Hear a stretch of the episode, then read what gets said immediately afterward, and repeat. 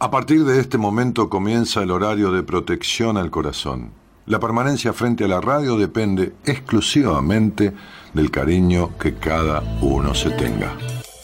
Este programa trabaja con las emociones. Cualquier semejanza con la realidad es tu responsabilidad, ya que solo vos podrás afrontar lo que fuiste, lo que sos y lo que querés ser ante un imprevisto impacto con ciertas verdades que desconocías. Entendemos que quizás hayas estado huyendo demasiado es hora de dejar de escapar. Gracias por volar con buenas compañías. Con ustedes, Daniel Martínez. Hola, buenas noches, ¿cómo estás?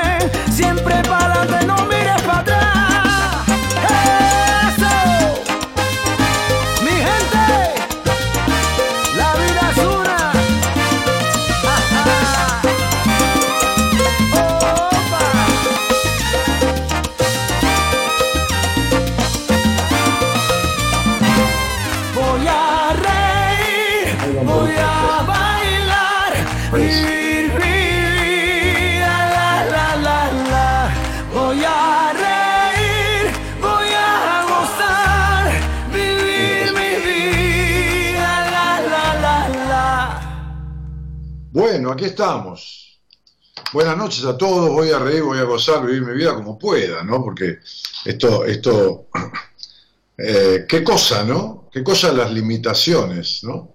Vieron cómo jode, ¿no? Esta limitación que viene de afuera. Cuanto más, cuanto más nos hace dar cuenta a muchas personas, lo veo mucho con mis pacientes, lo vi en las consultas, en las entrevistas de hoy, lo seguiré viendo en las entrevistas del viernes, porque doy tres veces por semana, martes, miércoles y viernes, entrevistas de primera vez. Cuanto más, las limitaciones que nosotros mismos nos ponemos, ¿no? Este, y, de alguna u otra manera, este, a ver, esta prohibición de afuera nos obliga a una apertura de adentro, jodidísima si se quiere, ¿no? Porque uno se encuentra con lo que más le costó encontrarse, ¿no? Que es con todo esto que tiene dentro de, uno, este, y que realmente no, no tenía ganas o esquivaba por descubrir. Yo estaba leyendo un capítulo de, un libro mío, que quizás algunos de ustedes han leído, pero que está bueno que, compartamos, ¿no? Eh, el capítulo este se llama Un sentimiento que enferma. Hablando de limitación, esta es una gran limitación en la vida de una persona. Dice, muchas veces en la vida nos enfrentamos a situaciones que provienen de los vínculos con los demás. Cuando estos lazos vinculares se distorsionan o se salen del encuadre que deberían tener o que esperamos que tuviesen, nos llevan a vivir una relación de una forma impensada. El ser humano está naturalmente dispuesto, casi programado, para cierta forma de relaciones, para ciertas vinculaciones, para ciertos lazos, en los que sería lógico que el amor, el cuidado, la ternura, la protección, el buen trato, fueran el sentimiento natural que uniera a ese ser humano llegado al mundo con esos vínculos primarios. Pero suele suceder que algunas personas tienen la opción de elegir y que cuando los otros eligen, muchas veces nos vemos beneficiados o perjudicados con sus actitudes. He escuchado de padres que abandonan a hijos o los golpean o los maltratan psicológicamente y los reprimen y los subestiman y lo que es peor aún, hasta llegan a veces a abusarlos emocional o físicamente.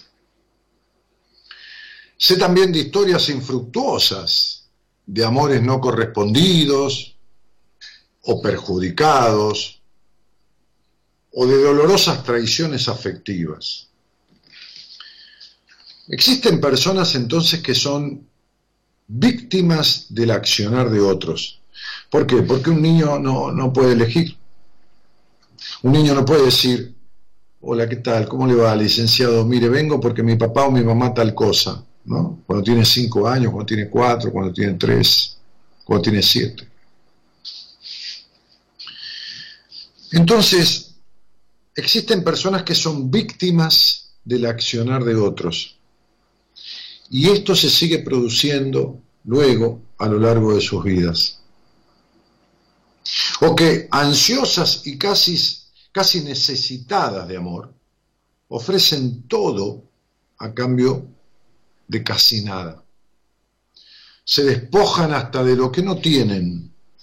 Se ofrecen casi, yo no diría inocentemente como escribe acá, diría ingenuamente como una presa al cazador. ¿Vieron? El venado se queda ahí mirando fijo, el cazador le apunta de lejos y el pobrecito mira fijo hasta que le entra un tiro en el medio de los ojos. Son personas que se desamparan, son personas que se postergan, son personas que dejan de ser ellas mismas para ser como los demás desean, se mimetizan. Se apartan de su camino, relegan sus deseos. Postergan sus sueños. Otros requieren del amor de alguien para existir. Y en verdad esa es la peor de las necesidades. No hay peor necesidad que la necesidad del otro. Y entonces, cuando esas personas no logran su objetivo, sienten que quien debió amarlos no lo ha hecho, o quien les confesó un supuesto amor terminó traicionándoles. Y entonces hay un sentimiento, por eso titulo ese capítulo Un sentimiento que enferma, que se empieza a producir a partir de estas situaciones, a partir de estas situaciones de desencanto, de decepción, que no solo se producen en la infancia, sino que se continúan. Porque como decía ayer yo, con, esta charla con aquel psicólogo de, Colombia, con quien hemos hecho una transmisión en vivo a través de Instagram, las supuestas situaciones traumáticas, conflictivas, traumáticas, dejan a la persona fijada. El término es fijada en un momento de su infancia. No se dan cuenta, pero dejaron un pedazo fijado allí, un pedazo muy importante de su estructura psíquica. Y entonces, estas situaciones de desamor, esto que yo le decía hoy a una chica que tenía entrevista conmigo y lloraba, lloraba compungidamente, ¿no? Porque yo le decía, el problema es que este papá que te abandonó cuando vos tenías un año o dos años y que después fuiste a buscar de grande y te dijo, mira, a vos y a tus hermanas prefiero que no vengan más porque yo ya tengo otra familia, te dejó un sentimiento que queda en tu, en tu aparato psíquico eh, eh, porque el aparato psíquico, como suelo explicarles y repetiré mil veces, se conforma, es decir, se forma con los demás en los primeros siete años de vida, fundamentalmente. En ese aparato psíquico queda una frase instalada que es la siguiente. Es muy simple, chicos, porque es tan simple todo esto. Y, la gente, y sobre todo muchos profesionales, lo hacen tan complejo tan complicado. La frase que queda es así. Si yo no fui lo suficiente para que ni mi padre o ni mi madre me quisiesen, entonces no valgo lo suficiente para que nadie me quiera. Si mis propios no me dieron el cariño o el cuidado que como niña o niño indefenso debí tener, ¿quién me lo va a dar en la vida? Y entonces, ¿qué se genera desde allí, muchachos, muchachas? Se genera dolor, tristeza, desconfianza. Se genera resentimiento. Resentir es volver a sentir como rumiar el sentimiento de desconsideración, como volver a repetir lo mismo, como una comida que cae mal y uno la repite, aunque sea no muy agradable la imagen, no importa. Lo que me importa es que entiendan. Y entonces se genera resentimiento. Y este resentimiento es peor, mucho peor, chicos, chicas, digo chicos, chicas, no importa la edad que tengan, aunque tengan 100, cuando no es aceptado. Cuando me dicen, no, mi papá es como que nunca existió, para mí es como si, no, no, no, no tengo ni enojo, o no, mi mamá, no, no, no pasa, no, se murió cuando yo tenía dos años, pero como ni la conocí, no, todo eso queda fijado como abandono. Hoy le decía a esta chica que me decía, y bueno, lo fui a buscar a mi papá con mis hermanas cuando éramos un poco grandes. Bueno, y ya está. Le dije, no, no está nada. No está nada, porque los vínculos con los hombres que has tenido en tu vida han sido desastrosos, han sido en base a la desconfianza, han sido en base al miedo al abandono. Y todo esto viene de ahí. No está nada. ¿Sabes por qué no está? Te lo voy a decir. ¿Cuántas veces de chiquita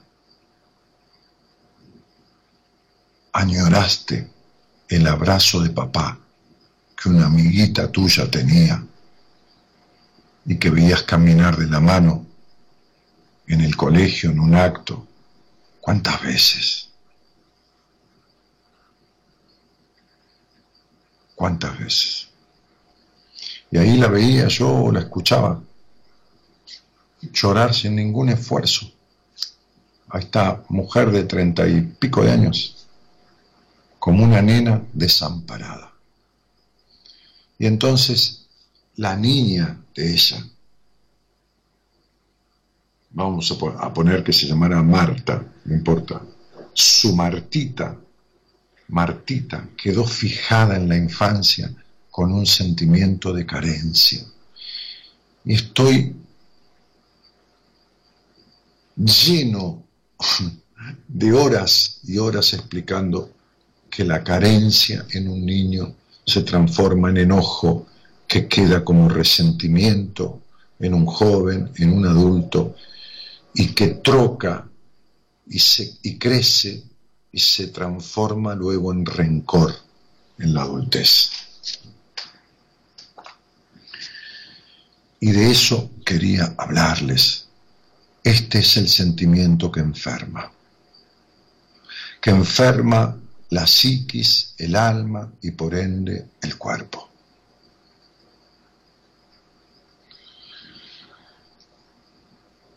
La primera cosa que hay que entender es que más allá de lo que parece, estoy leyendo un poco y hablando un poco, ¿no? Usando como, como apunte ese capítulo del libro, el rencor no es un sentimiento que provenga del rechazo, de la estafa moral, del abandono, de la traición, sino que termina siendo un sentimiento sustitutivo.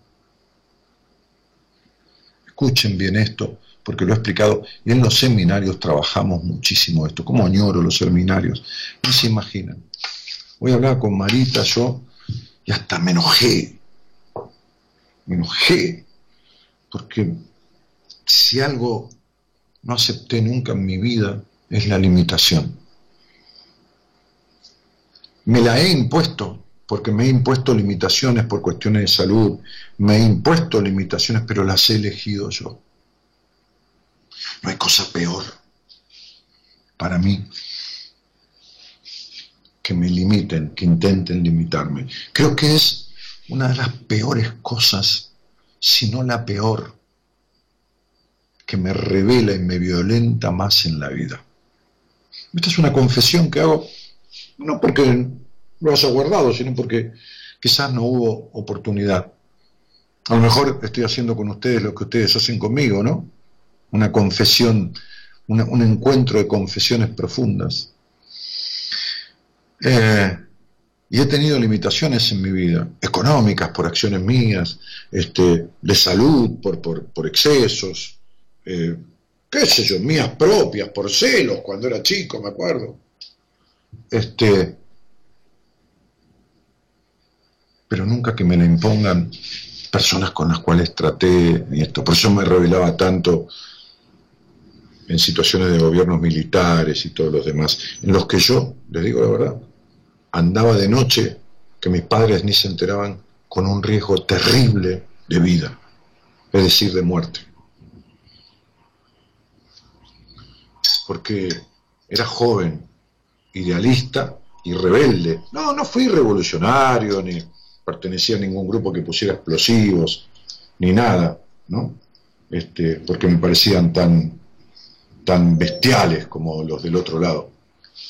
Pero, pero sí andaba de noche porque la noche fue siempre mi espacio de tiempo, mi, eh, el amor idílico de mi vida es la noche, pero no por, por la joda, que también estuvo en mi vida, sino por la libertad. Mi mujer sabe que muchas veces yo le digo, mañana te llevo yo a tu consultorio, que es un día, ¿no? Que tengo poco trabajo a, mediodía. No, me dijo, dejá, dejá que vos, vos tenés la idea de cuando vas a la radio y cuando volvés y, y vas y volvés a las 11 de la noche y volvés a las 3 de la mañana y el mundo no es así en ese horario. Vas a estar una hora para llevarme hasta el consultorio y vas a ir puteando y ya vas a arrancar el día. Y tiene razón. Tiene razón porque es más pensante que yo, más reflexiva que yo, más inteligente que yo, más intuitiva que yo.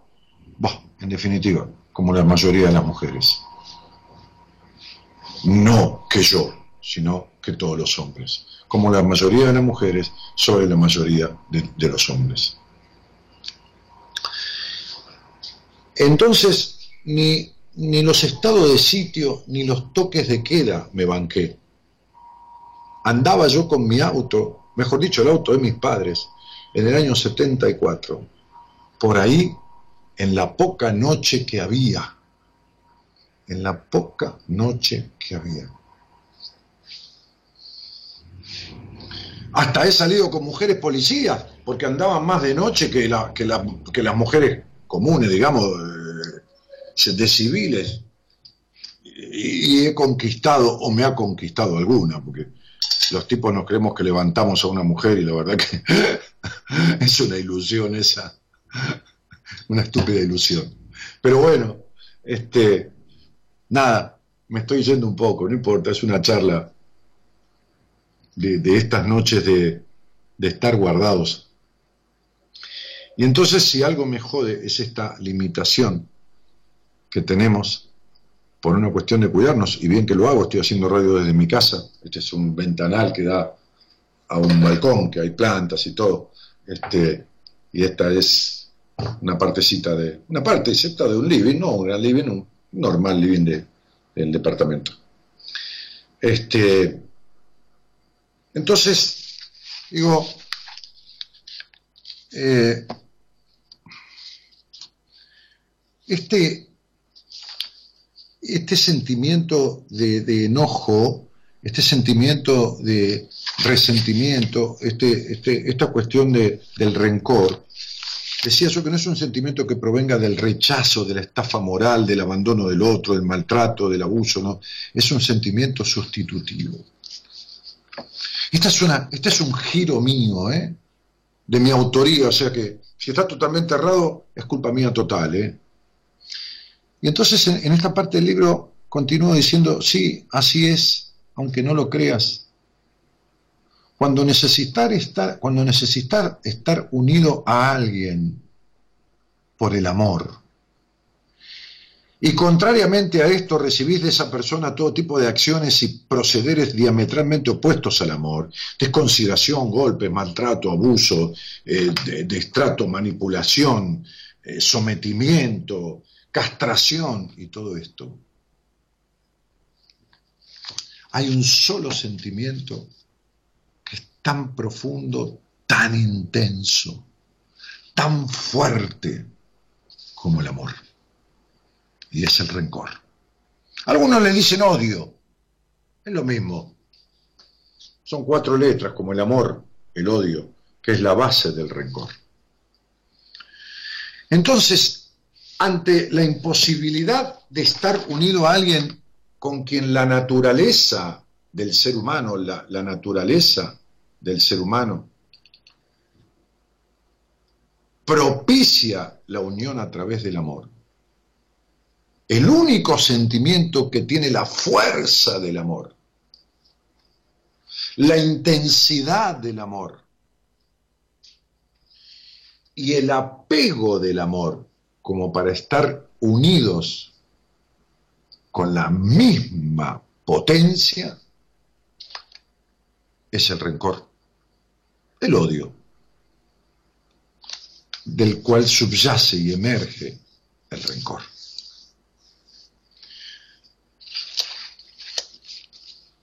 Entonces, cuando a uno no le importa a alguien, por eso yo trabajo mucho en una primera charla o en las que haga falta en un proceso en terapia, en el darse cuenta.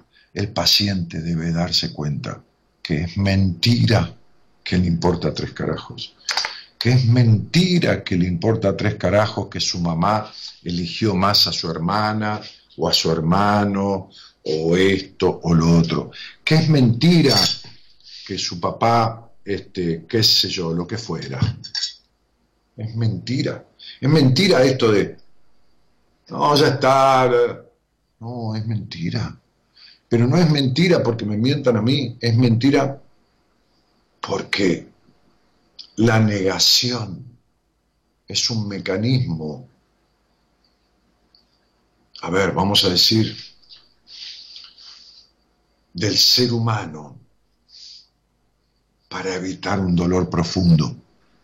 Dolor profundo que si no se procesa, emerge a través de la pudrición, como todo lo que se guarda bajo la alfombra se pudre. Y entonces, por eso siempre digo lo mismo en este punto, ¿no? Cuando hablo de estos temas, que nunca digo lo mismo, pero sí la misma idea. Hay un tango que termina diciendo, que empieza diciendo, la odian mis brazos porque la abrazaron, la odian mis besos porque la besaron, la odio con toda la fuerza de mi alma, rencor, rencor, dice el tango, tengo miedo que seas amor.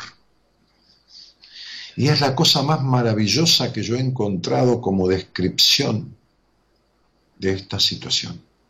Cuando uno de verdad no le importa a alguien, siente indiferencia. ¿Y saben cómo van a saber ustedes si guardan carencia fuerte, con enojo, odios, calenturas por bronca y hasta rencores por determinadas personas de su historia? ¿Saben cómo lo van a saber? Porque en los vínculos de pareja de sus vidas se repiten las mismas situaciones habrá desconsideración, habrá maltrato, habrá abandono, habrá la misma exigencia, o habrá golpes todo el tiempo, o habrá encierro y prohibición, habrá de todo, menos amor que necesita de respeto, compañerismo y consideración. Habrá peleas, habrá discusiones, está perfecto pero lo que debería primar es un vínculo consustanciado, respetuoso, compañero, no digo peronista ni radical, digo compañero, un poco de chiste, integrativo, cómplice, dialoguista. cuando ustedes repiten, y esto lo tienen que analizar ustedes, o lo vemos, como factor común, el punto que unió básicamente a sus vínculos primarios carentes, entonces tienen una fijación en el pasado.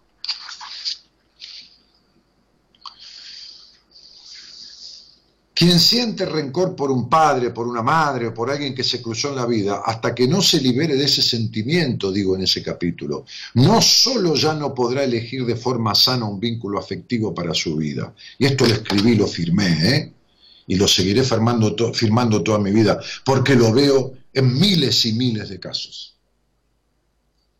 No solo no podrá elegir de forma sana un vínculo afectivo, sino que estará envenenando su cuerpo día tras día.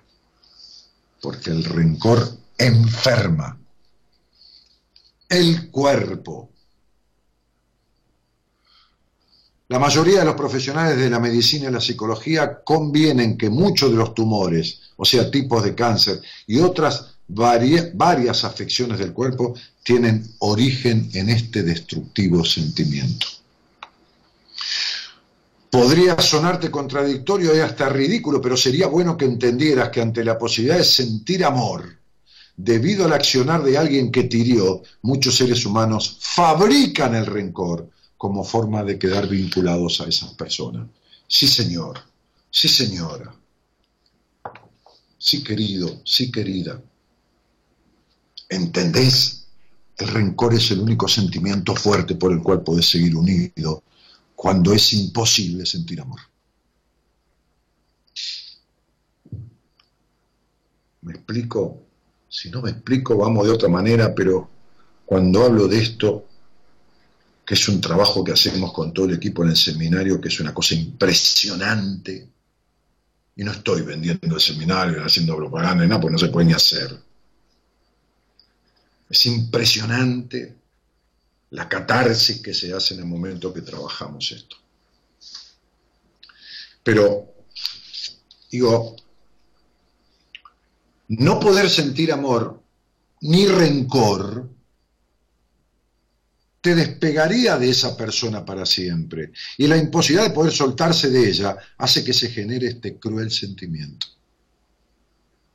Hay quienes se resisten fuertemente a perdonar, ya que no pueden comprender que el perdón no es para el otro, hay personas que se creen que uno anda con rencor por la vida y el otro va a terminar hecho mierda, como si la dosis de rencor que uno traga envenenara al otro.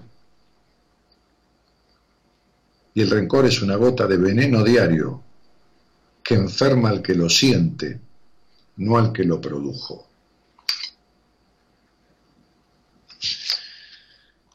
Entonces, esta cuestión del perdón, que no es una, mera cuestión enunciativa, bueno, oye, sí, te perdono, qué sé yo, te perdono, hijo, hija, padre, madre, tío, abuelo, sí, sí, no, no, no.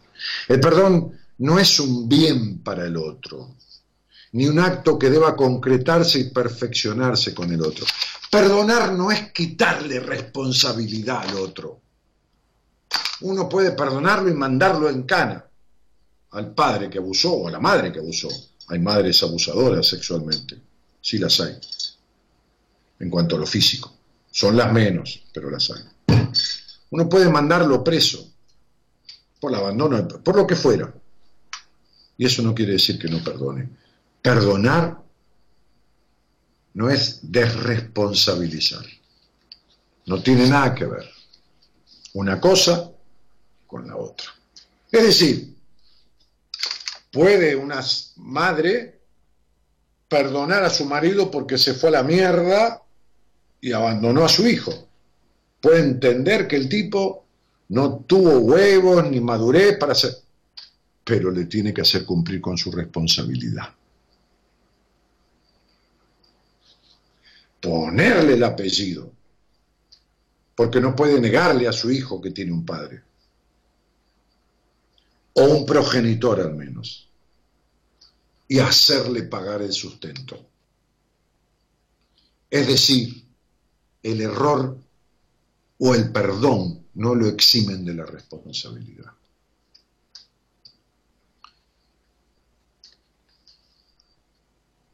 Hay quienes se resisten fuertemente a perdonar. El perdón no es un bien para el otro, decía yo. No es necesario que lo llames y le digas al otro que lo perdonas, ni que el otro cambie su actitud para que puedas perdonarlo. Tampoco resulta necesario que el otro te pida perdón para que puedas perdonar, porque el perdón es un sentimiento sanador en sí mismo para uno, fundamentalmente. Muchas veces las personas no pueden perdonar y creen equivocadamente que el perdón es algo que el otro no se merece. Sin darse cuenta de que el que se lo merece es uno mismo, ya que mientras llenes tu mente y tu alma de odio, rencor por ende, envenenarás tu cuerpo. Quizás esta historia Quizás esta historia te explique mejor que yo lo que quiero decirte. Cierta vez un chico entró a su casa muy enojado, dando portazos, pisando fuerte, pateando cosas. Su padre lo miraba desde el sillón en el que estaba leyendo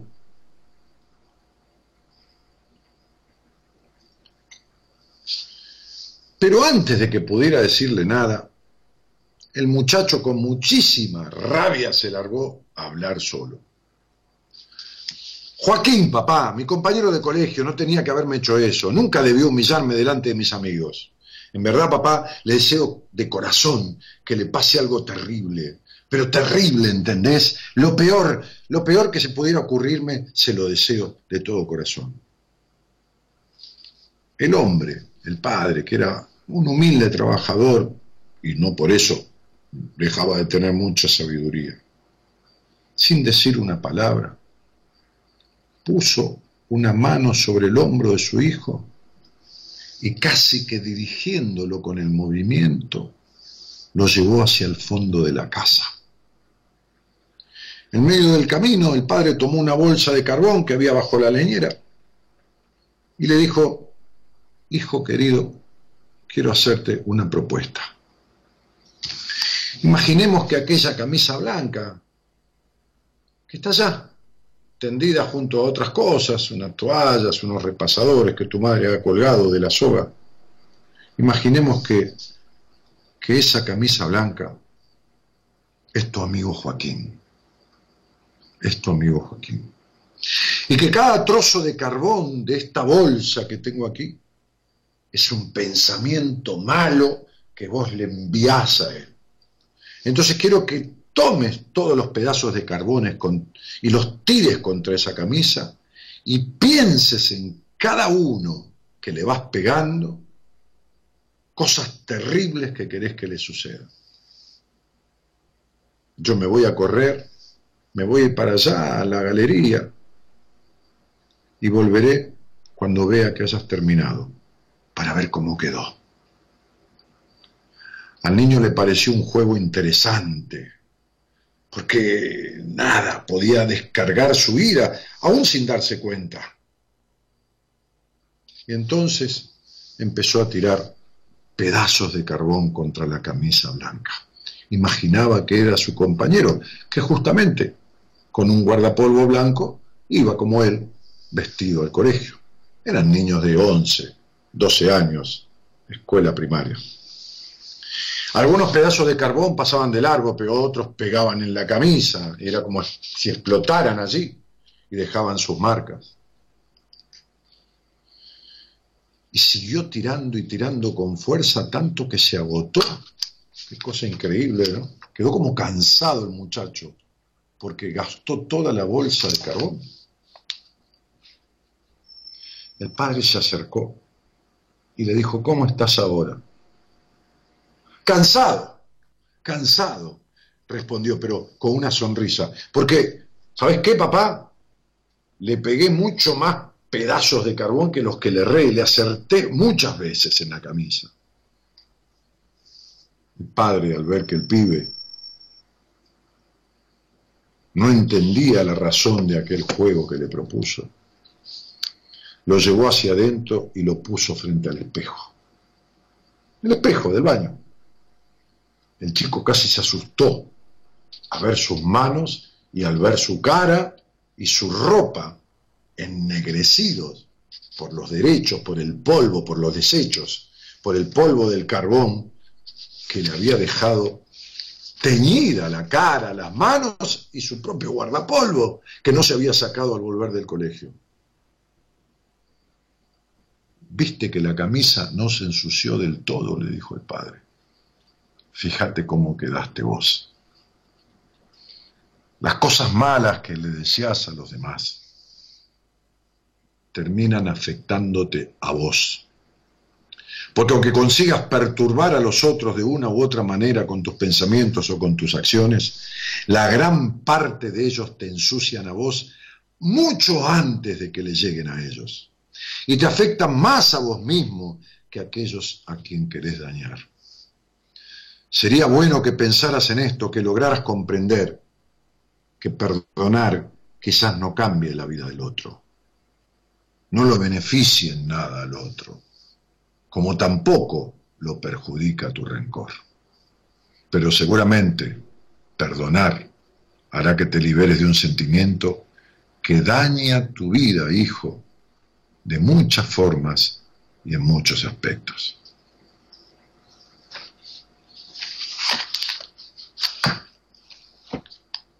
Casi que la palabra perdón está compuesta por un per, que sería un por, y el resto por tres sílabas que forman la palabra don. Perdonar condonar, quitar el odio, casi yo diría que es un don, que vos tenés la obligación saludable de darte. Porque cuando vos odias o estás lleno de rencor, te voy a decir algo terrible, que por ahí te da más bronca, el otro se anda cagando de risa con su vida por ahí. Hay una frase que dice, maldición de burro nunca alcanza. Buenas noches a todos y gracias por estar. Te invitamos a viajar con nosotros con un destino en común, descubrir lo que te está haciendo mal. De 0 a 2, Buenas Compañías, con Daniel Martínez.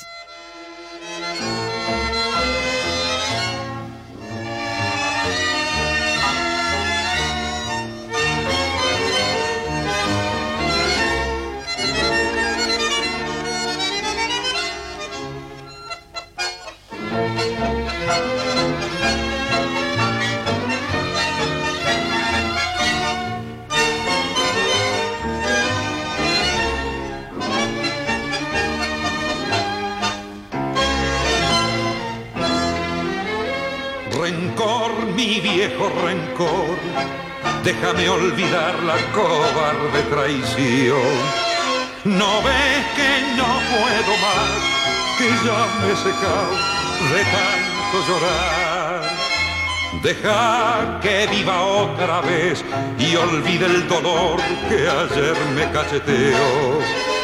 Rencor, yo quiero volver a ser lo que fui, yo quiero vivir este odio maldito que llevo en las venas me amarga la vida como una condena. El mal que me han hecho es herida abierta que inunda mi pecho de rabia y de hiel. La odian mis ojos porque la miraron mis labios la odian porque la besaron, la odio con toda la fuerza de mi alma y es tan grande mi odio oh, como fue mi amor. Rencor, mi viejo rencor, no quiero vivir esta pena sin fin. Si ya me has muerto una vez, ¿por qué llevaré la muerte en mi ser? Ya sé que no tiene perdón, ya sé que fue vil y fue cruel su traición. Por eso, viejo rencor, déjame vivir por lo que sufrí. Dios quiera que un día la encuentre en la vida, llorando vencida su triste pasado, para echarle encima todo este desprecio que ensucia mi pecho de amargo rencor. La odio por el daño de mi amor deshecho y por una duda que me escarba el pecho, no repitas nunca lo que voy a decirte. Rencor tengo miedo de que seas amor.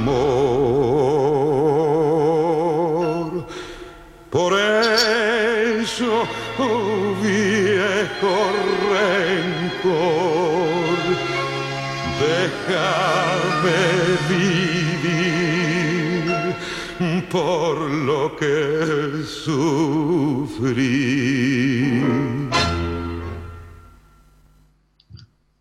Rencor tengo miedo que seas amor, por eso mi viejo rencor, déjame vivir por lo que sufrí. Le está hablando al rencor que él mismo fabricó. Este es un sentimiento tuyo, como el de infravaloración, como el de baja estima, como el del maltrato. Son sentimientos tuyos. No me vengas con esto de que el otro me maltrata. No, no. Aprende y acepta que sos vos que te maltratás a través del otro. o de la otra. El otro es un ser humano, no hablamos de varón o mujer.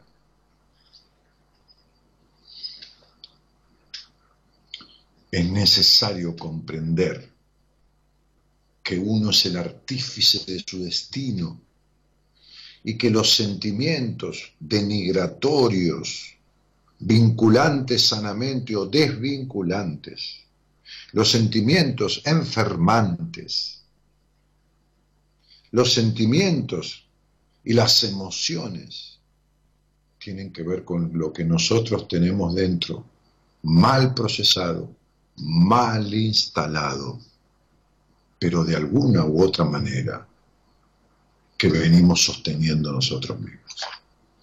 Se arreglan, se disipan, se quitan, sí, todo que sí. Imposible que no. Pero primero hay que aceptar eso.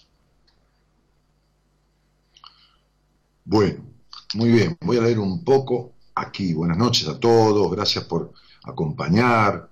Este, gracias por acompañarme a hacer este, en esta charla en vivo que tuvimos con este psicólogo argentino radicado hace muchísimos años en, Centroamérica, este, que vamos a repetirla el martes que viene ya.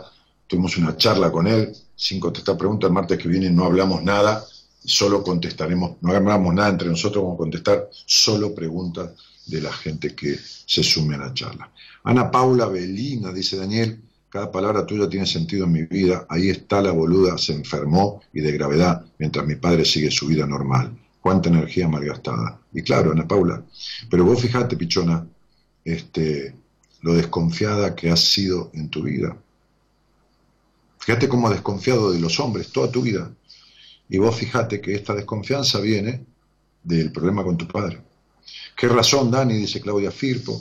Nano Mastronar dice, Dani querido, acá escuchándote, gracias por esta gran compañía en cuarentena. Saludos desde Madrid y a cuidarse todos. Nano querido, un abrazo grandote, cuídate mucho, vos también allí. Pilar Dumas dice buenas noches. Sandra dice, sos el único tipo que dice tal cual las cosas, pones el alma en cada palabra, Dani, gracias. No, no soy el único, ¿no? Bueno, quizás sea el único que vos estás escuchando, digo, a este nivel, ¿no? Como comunicador pero no soy el único. Hay personas que, que ponen el alma y pasión en lo que hacen. Yo te aseguro que son las menos. Pero lo hay. Pero hay. Eh, hasta hoy no encontré ese compañero porque seguramente aún no soy yo esa compañera para alguien. Gracias por ser mi terapeuta, dice Andrea Zoraire. Maina Aniot, sí es cierto, yo comprobé con mi abuela y mi madre el mismo rencor con el reflejo de la misma enfermedad. Sí, por supuesto. Sí, chicos, esto está... Ya, es viejo, ¿eh? Ya, es viejo, ya, ya, hace rato. No se van a creer que un médico cada 100 propicia esto de las emociones que enferman, ¿eh? Desde el año 1950 y pico que hay estudiosos de la medicina sobre este tema y hay infinidad de libros. Pero este sentimiento es enfermante a la par de la culpa. El rencor y la culpa son los principales venenos eh, para enfermar cualquier cuerpo y cualquier tipo de relación vincular. La de uno con uno mismo y cualquier vínculo de pareja. Eh, Oscar Río dice, gracias por estar allí, como siempre querido Daniel, desde Salta Capital, un abrazo enorme, amigo del camino. Bueno, Oscar, un, cariño. Eh, Amira dice, Dani, si perdonas a una madre pero sigue haciendo lo mismo, ¿qué te importa? Amira, ¿qué te importa lo que sigue haciendo tu mamá? ¿De qué se trata? ¿No te das cuenta que vos seguís haciendo la misma ¿Pero vos te crees que el perdón es para tu mamá? Y, de última, si tu mamá te pega con un cinto o te quema con un cigarrillo y vos entendés que está enferma y, aceptás su enfermedad y no le quitas la responsabilidad pero la perdonás, ¿qué haces? ¿Volvés para que te queme? ¿No, ¿No entendés que estás pegada a tu madre porque tenés la esperanza de que algún día te diga te quiero mucho? y mientras tanto te cagás la vida. A ah, mira, de esto no vas a salir sola.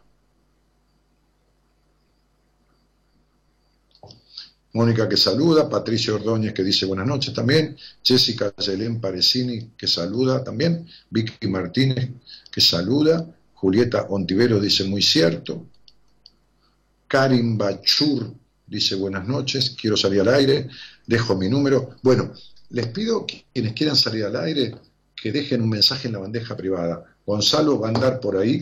Este, esperame un segundo, Gerardo, porque dejé cargando el celular. Ahora me doy cuenta que no lo tengo.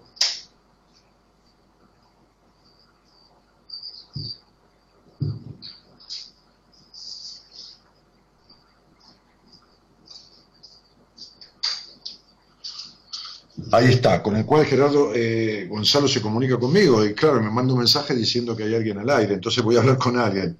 Perdón, este, no, no, no, no me dejé cargando porque estaba hablando con un amigo, eh, tengo un paciente internado también con, coronavirus, este, y, estaba hablando con él esta tarde por el teléfono de los pacientes y, hablando con un amigo también por este lado, este, y dejé, dejé cargando.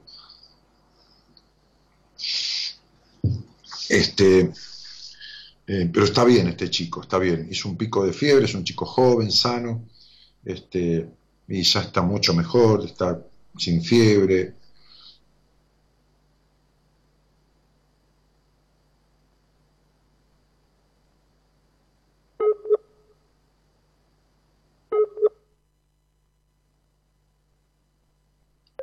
Eh, vamos al aire, vamos al aire, vamos, vamos, vamos con quien esté por ahí. Muy bien. Hola. Buenas noches. se colgó la transmisión, me parece. Hola.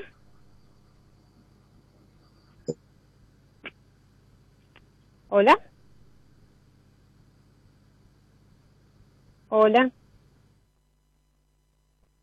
Te invitamos a viajar con nosotros con un destino en común. Descubrir lo que te está haciendo mal. De 0 a 2 Buenas Compañías con Daniel Martínez.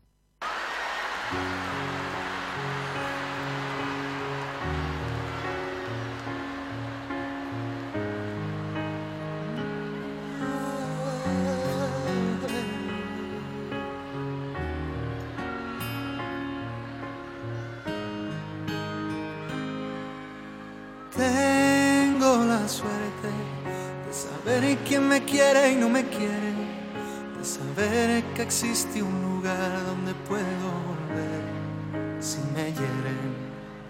Tengo la suerte de tener una pasión en mi mente, de entender que mi vida es mi vida, pero mi voz es del resto de la gente.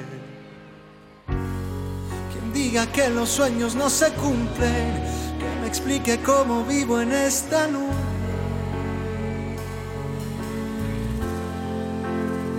nube quizás me viste sonreír cuando más quería huir, pero lloré de la emoción cuando cantabas junto a mí. Vine para hacerte Hola. Hola. Hola. Hola. ¿Me escuchas?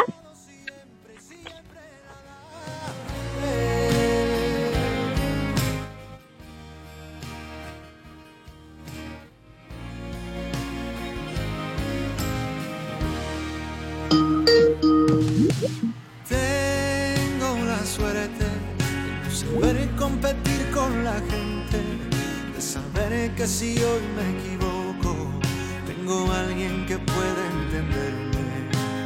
Tengo la suerte de ser ciudadano del aire, de sentir que soy libre sin ser un vagabundo en la tierra de nadie.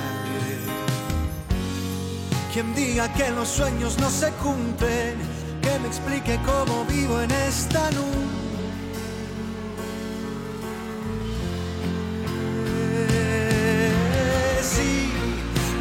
Me viste sonreír cuando más quería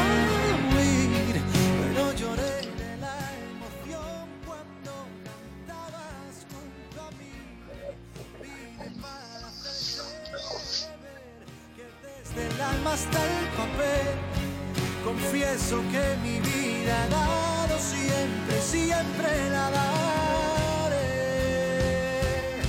Fue imposible evitar las prisas y aún así me entregaba sonrisas. Sentía que algo especial nos unía enseguida.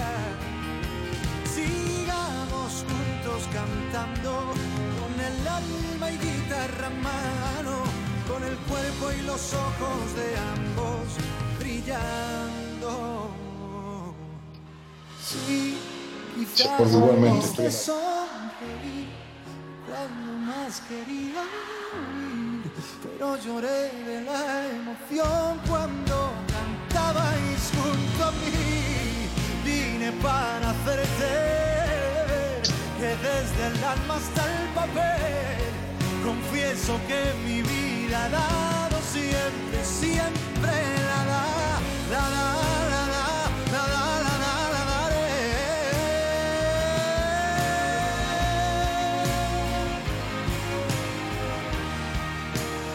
La daré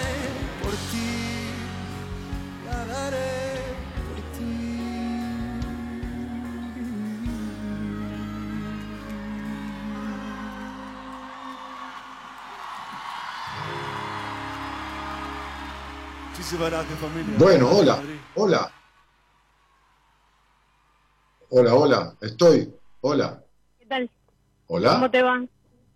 Hola. Bien. Sí, ¿cómo estás? Creo que hay un problema en, el- en- en el- en la señal de internet, Gaby. Sí, ¿cómo Ah. estás? Bien, mi nombre es Analía. Eh, bueno, es la segunda vez que te escucho por una amiga que me recomendó escucharte, así que bueno, eh, y quería esto de, de poder conversar con vos también, así que bueno, mandé un privado y bueno, me pude comunicar, va, pude hacer el contacto como para poder hablar con vos. ¿De dónde sos, Analía? Eh, yo soy de Las Ferreres, zona oeste. Ok. ¿Y, y con, sí, sí, conozco. Este, kilómetro 28, 29, por ahí. Sí, sí, sí, sí, sí. 27, sí, 27, 28. Este, eh, sí, 17, bueno. Este, y, y, ¿Y con quién vivís? Yo con- eh, vivo con mi hijo. Hola. Hola, Sí, ¿con quién vivís? con mi hijo.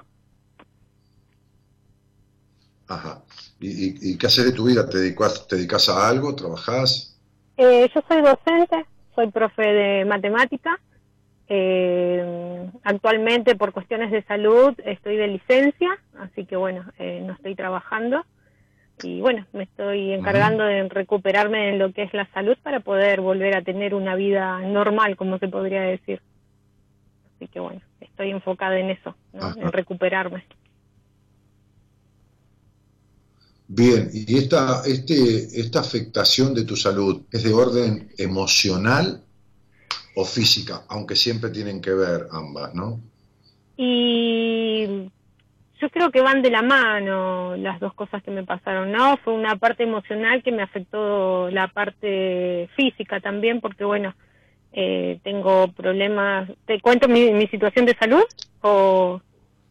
Sí, ¿por qué no? Claro, Ah, bueno. claro. Eh, bueno, yo tengo cáncer de mama, en la mama derecha, y eso me afectó al hacer el, a- al no detectarlo en el momento, eh, se, me hizo una metástasis en la columna y en la parte del hígado también.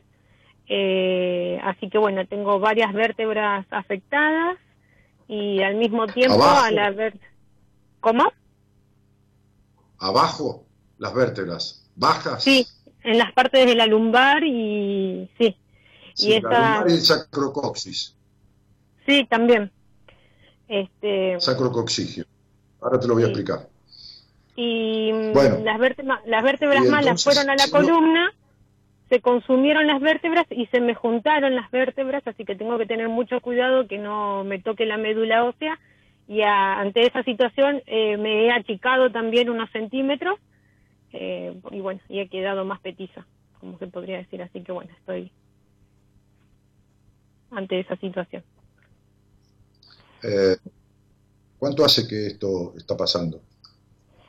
Y yo empecé a detectar eh, la dureza en la mama en agosto, septiembre del 2018.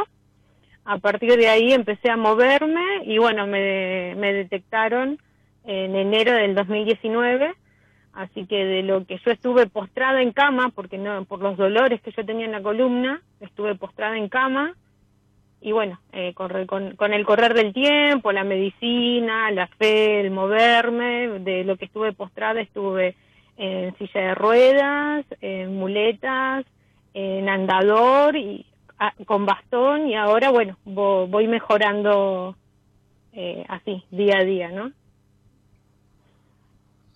O sea, vas mejorando eh, los, tu, tu, eh, tu plasticidad física va, va mejorando. Sí, sí, sí, sí. Ok. Eh, eh, ¿Has hecho algo aparte de lo, de lo tradicional, que por supuesto la quimioterapia y, y todo lo demás, has podido, te han recomendado hacer un poquitito de algo con alguien, un poco de terapia, algo de eso, no? Medicina antroposófica. Ok. Y, y bueno, terapias con con coaching, que me ayudan también para, bueno, ir, eh, ir activándome por ahí en algunas cositas que, como para ir yo sintiéndome activa también, ¿no?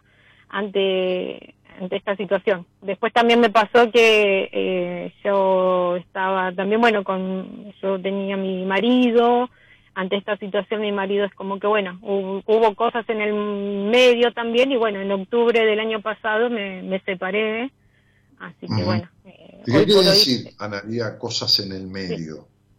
Eh, por ahí mm, no no nos estábamos llevando bien el último en el último periodo, eh, finales de 2018 y bueno al detectarse esto en el 2019 mi situación de salud estuvo un tiempo acompañándome, pero bueno es como que también fue un poco fuerte para él también el acompañarme y bueno cosas que por ahí planteos que yo le, hacía de celos y todas esas cosas como que también eh, lo llevaron también a una situación de elegir, de elegir, de, separarnos, ¿no? De, Situaciones que vos le hacías de celos. Sí, sí, sí, sí, por ahí, va por ahí también una parte, ¿no? Por ahí no, toda tu puta vida, Analía. Toda tu puta vida fuiste una controladora. Entonces no es por ahí. Porque sabes qué pasa, mi amor, cansas, cansas a un muerto. ¿Entendés? Estás agotada vos y cansas a un muerto con tu control y con tu insatisfacción, mi vida. Porque no hay nada absolutamente nada que te dé plenitud, ni felicidad, ni nada. Ni hijo, ni cargo, ni profesorado, ni marido, ni plata, ni auto, ni casa, ni nada. Y, lo que pasa, cielo, es que se, te, acabó, se te acabó el tiempo. Es decir, es como si la vida que te viene dando cosas, y cosas y cosas. ¿Viste cuando la madre le cocina al nene, no? Y le dice, bueno, este, mamá te hizo esto, lo otro. Y el guacho de mierda empieza a dar vueltas, juega los jueguitos, rompió las bolas media hora que quería milanesa con puré. La madre estaba haciendo pollo y se pone a hacerle milanesa con puré y dice la puta que te parió y le hace la milanesa como y le deja la milanesa cortadita como él quiere con el puré y el guacho se pone a jugar con la computadora y no le da bola a la milanesa y se le enfría y la madre se pudre y le saca la milanesa, le apaga la computadora y lo manda a la cama sin comer y sin jugar. Sí. Bueno, así te pasó con la vida. La vida te dio salud, una pareja, una relación de esto, un trabajo, te dio, vos lo buscaste y lo tuviste, lo pediste y lo tuviste y, nunca Hiciste, y nunca hiciste buen uso de eso porque nunca te alcanzó. Entonces te lo quitó todo, como una madre que quita todo. Sería, ah, no tenés, ah, todo lo que tenés no sirve. Okay. No, lo disfruté. ahora no lo vas a tener más. Ahora vas a ver, hija de mil puta, cómo es todo. No te digo yo, hija de mil puta, te digo como si la vida te conversara, ¿viste? Ahora vas a ver, yegua, cómo vas a valorar todo. Sí, tal cual.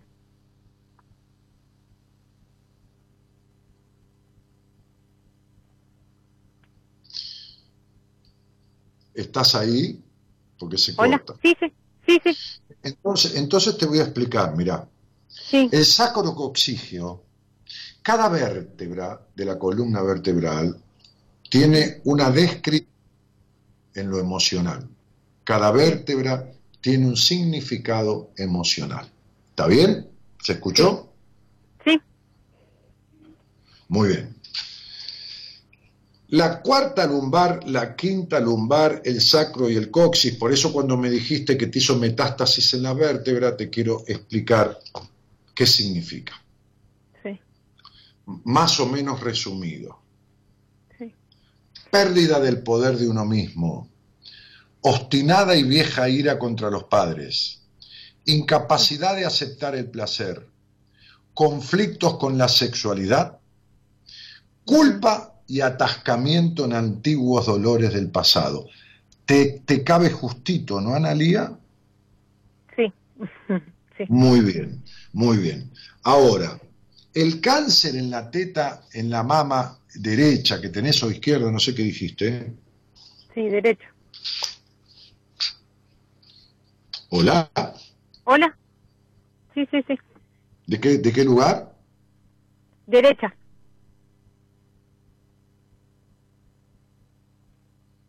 Hola. Hola. De, del- del- de la zona derecha o izquierda? Sí, derecha. Muy bien. Ese es el resentimiento con tu padre. Ajá. ¿Me podés hablar? ¿Me podés habl- ¿Me, me estás escuchando? Sí, sí. Te escucho.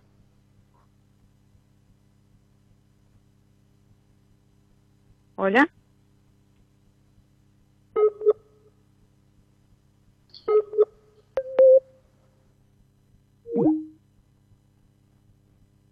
Hola. a viajar con nosotros con un destino en común. Descubrir lo que te está haciendo mal. De 0 a 2, Buenas Compañías, con Daniel Martínez.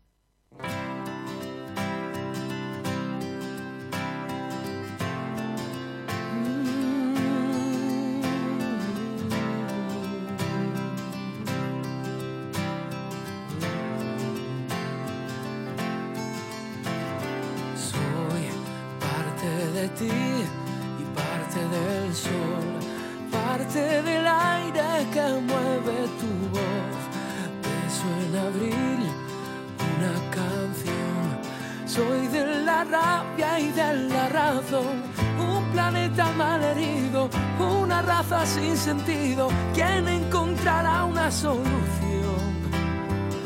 te lo cantaré muy claro. Yo no paso por el aro, solo me domina un corazón.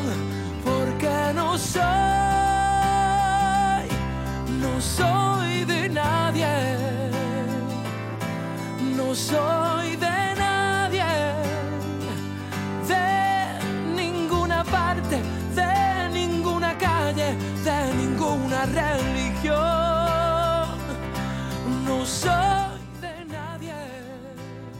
¿Me tenés ahí? Hola. Sí. Sí. ¿Me escuchás ahí? Ah, ahora te escucho. Sí. Sí, lo tomé desde el celular. Tengo a mi mujer ayudándome acá. Este, eh, entonces, la Estábamos mama, la derecha mama y derecha. el costado. Sí. ¿Me, me- me- me estás escuchando? Sí. La mama derecha, el costado derecho, tiene que ver con el padre. El costado derecho tiene que ver con el padre. Sí. Ahora quiero que me digas, a ver, yo tengo tu fecha de nacimiento aquí, bueno, ya no la tengo. este, quiero que me digas, espera un poquitito, espérame, ¿eh? Sí. Eh, 23 del 12 del 81. Sí, quiero que me digas Sí.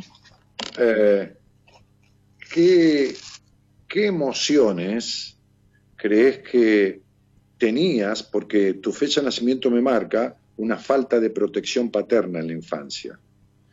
¿Qué emociones sentís que sentías, valga la redundancia, por tu padre entre tus 5 y tus 15, 18 años de edad?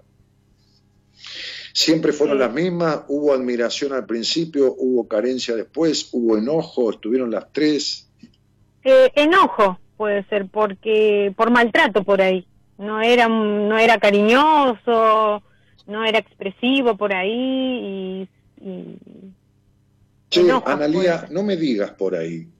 Sí, Sos una mujer grande. Dame precisiones. Háblame claramente. El maltrato es maltrato, la falta de cariño es falta de cariño, los golpes son golpes, el abuso es abuso. Quiero que me digas exactamente, por favor. Bien, maltrato y enojo. ¿Qué, quiere decir maltrato? Eh, por ahí no le gustaba algo, no le gustaba algo y bueno, nos pegaba, me pegaba. Entonces, bueno, nada, te golpeaba tu papá. ¿Está claro? Sí. Bueno, muy bien. ¿Me, ¿Me puede decir cada cuánto te golpeaba? Clarito, no lo esquives, cada cuánto. Una vez por semana, una vez cada tres días, una vez por, mes, cinco veces al mes, todos los días. Y una vez a la semana. Muy bien. ¿Te pegaba con el cinto, con la zapatilla o con la mano? Con el cinto y con la mano. Estaba seguro. Muy bien. ¿Tu madre te, lo, paraba o se ponía a un costado porque también cobraba? Eh, no, eh, a ella nunca la tocó, eh, pero no se metía ella cuando había estaba el maltrato. Nunca, nunca. Por eso, se, se quedaba a un costado. ¿Tenías hermanos? Sí, hermanas. ¿Golpeaba a tu hermana también o vos eras la elegida para los golpes? No tengo el recuerdo si les pegaba a mis hermanas, yo me acuerdo de mí. Vos sabés que a vos te pegaba. Sí, yo me acuerdo de eso, de mis hermanas no me acuerdo. Déjalo, Gaby, déjalo. ¿Qué lugar ocupabas en, en, en, la fila de hermanos? ¿Era la mayor, la menor? La mayor. La mayor. La mayor. Ok. Muy bien. Entonces, eh, ¿Tu padre es un tipo rígido y prejuicioso? Sí. De pensamiento, ¿eh? no rígido por los golpes, eso lo sabemos. Pero un tipo rígido y prejuicioso. ¿Las trataba mucho de putas? Eh, nos decía inútiles e inservibles de la vida. Ah, Me decía. inútiles e inservibles de la vida. Muy bien. Entonces, ¿qué crees que lo abra? Inútiles, e, perdóname que estoy hablando, porque estoy hablando con mi mujer, porque estamos arreglando las conexiones. Inútiles e inservibles de la vida. Bien. Decime una cosa, ¿cuánto hace que estás así, flaca?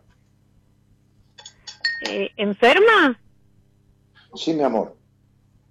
Y de agosto de septiembre del 2018. Bueno, te voy a hacer una pregunta y tomá bien lo que te voy a decir, Analía, porque va, va con todo respeto. ¿No quedaste inútil e inservible? Ah, ah, ah, digo, en el momento que te enfermaste, no ahora, ¿no quedaste inútil e inservible? Y sí, porque hay muchas cosas que no las puedo hacer ahora, como las hacía antes. Exactamente. ¿Ves cómo le cumplís la profecía a tu papá? Ahora, ¿sabes que todos tus amores han terminado con decepción? Bien. Igual que quién? Que la decepción de tu padre, ¿no es así? Sí. Bien. Pero desde chiquitita, a ver, 3, 6, 9, 12, 13, 14, 15, 16, 17, 18, 19, 20, 21. ¿Qué pasó a los 21 años?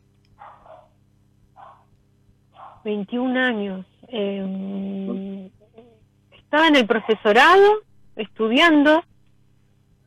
Sí. Mm. Pero, Puede ser que tuvo una pareja, un, novio en esa época. Ahí está. Ahí está. ¿Y qué tal es con ese novio? Y... ¿Qué es eso, el Facebook? Comentarios. No, no. Y me pasó que, mm, o sea, me terminó engañando, se fue con otra, mientras salía conmigo, salía con otra chica. Y... ¿Entendés esto? ¿Entendés lo que te dije? Que tus amores siempre fueron desafortunados y decepcionantes, porque nunca sanaste las consecuencias de la decepción de tu padre. Sí. Esto no está trabajado ni con el coach, ni con lo antroposófico, ni con lo antropológico, ni con nada. No, no. Esto, esto, y por eso vas haciendo recidivas y vas haciendo metástasis del tumor, porque no se arregla lo emocional, querida. ¿Entendés? Sí, sí, sí, lo entiendo un montón. Sí, no te estoy tratando de tonta, ¿eh? te estoy diciendo si lo entendés por si yo te lo sé explicar bien, ¿entendés? Sí, sí, sí.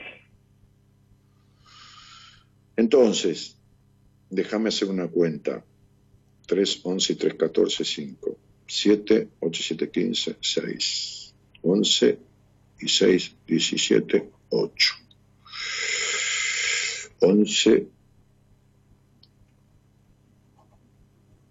Bueno, el, el, punto es la baja confianza que tenés en vos, los enojos que tenés, que no son de ahora, mucha ira, pero de buenas a primeras. ¿Entendés lo que te digo? Sí.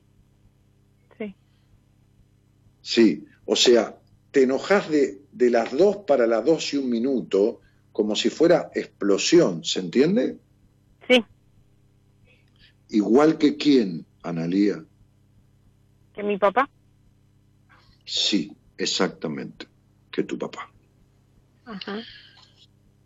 Entonces, como fuiste traicionada por tu padre, porque lejos de protegerte, de habilitarte, te trató de puta, de inservible, de esto, de lo otro, desconfiaste de todos los hombres con los cuales estuviste en tu vida. Sí. Desconfiaste tanto y guardaste tanto y tenés tanta culpa metida adentro que hasta mentiste orgasmos 200 veces. Y entonces te has ensuciado, y te lo digo con todo respeto y cariño, tu energía de tal manera de prostituirte emocionalmente poniendo el cuerpo para tener sexo sin recibir ni respeto de tu parte, ni dinero de parte del otro, porque es mejor ser prostituta por dinero que, cambiar el que cambiar el cuerpo por aprobación. Entonces, Analía, te estoy diciendo esto, porque si vos no arreglás estas cosas, no importan las probables y aparentes mejorías, va a atacar por otro lado esta situación.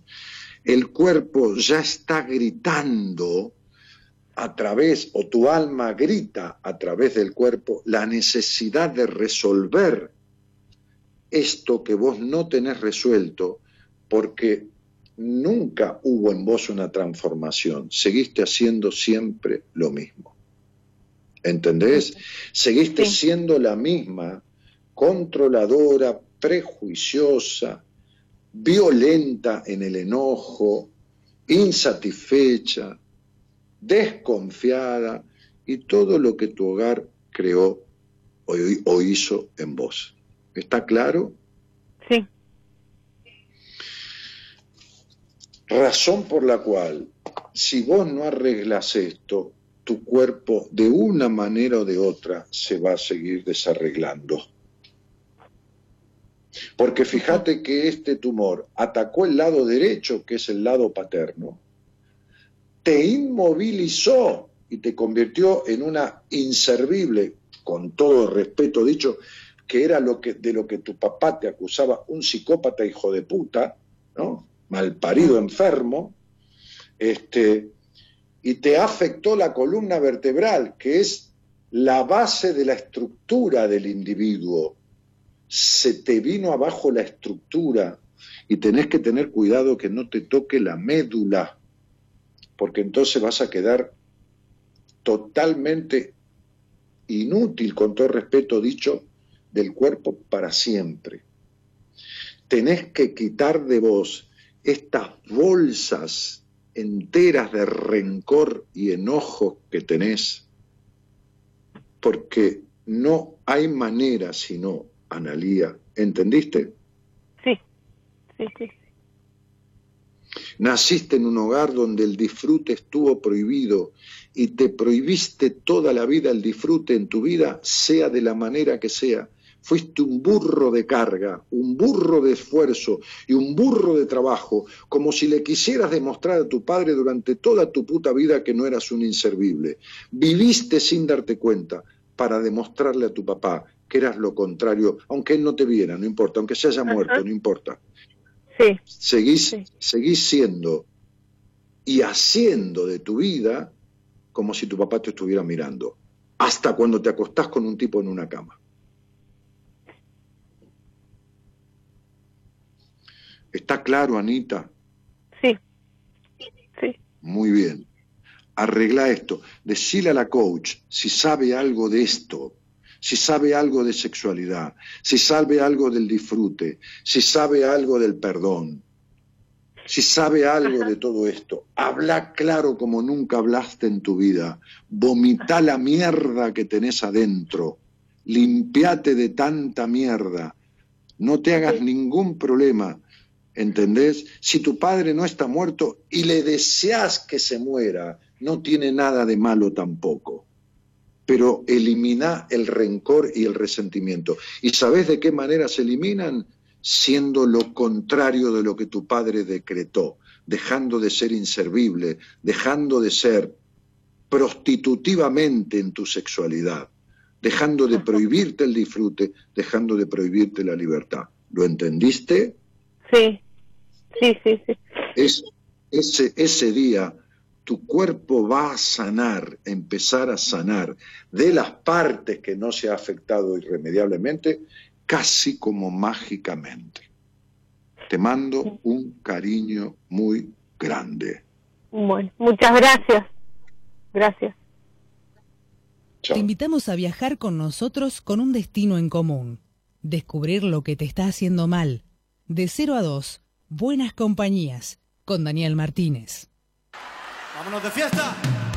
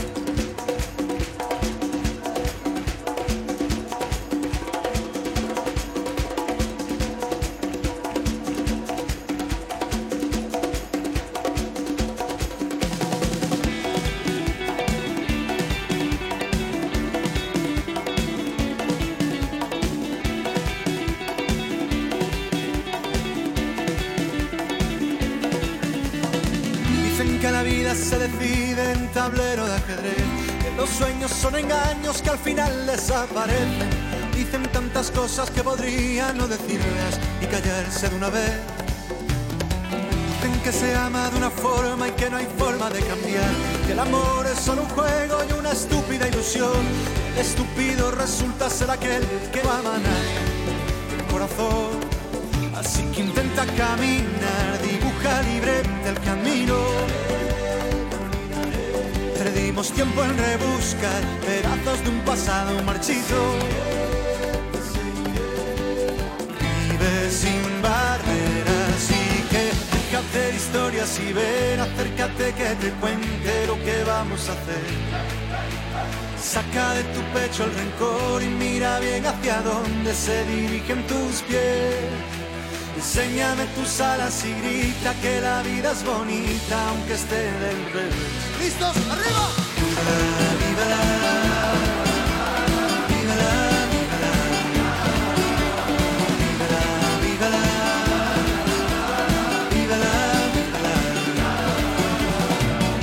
Que la suerte es caprichosa y nos dispone el porvenir. Y que venga como venga, la tenemos que asumir. Dicen que tenemos un reloj que determina lo que nos va a ocurrir. Dicen que el destino manda siempre por encima del querer. Yo te digo que el querer acaba siendo poder.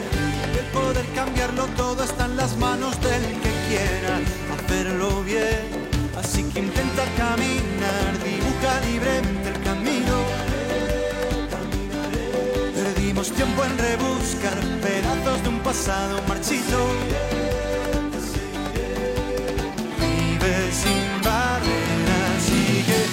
De historias y ven, acércate que te cuente lo que vamos a hacer. Saca de tu pecho el rencor y mira bien hacia dónde se dirigen tus pies. Enséñame tus alas y grita que la vida es bonita aunque esté del revés. Vívela. Vívela,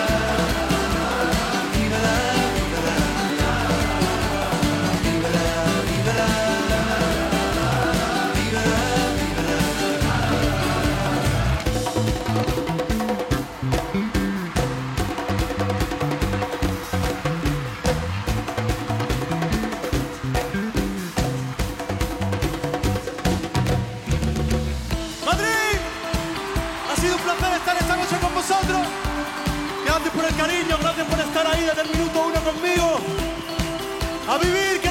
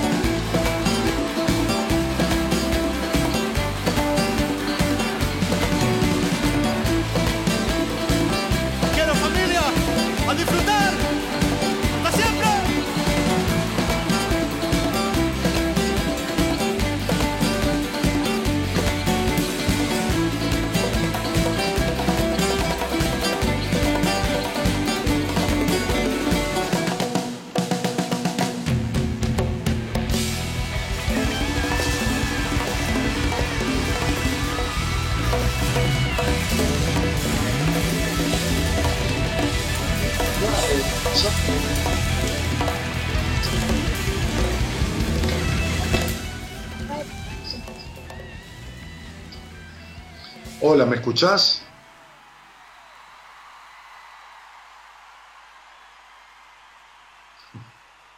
Perdí la conexión. A ver. No, pero por acá no es Gaby, es, es por el celular mío.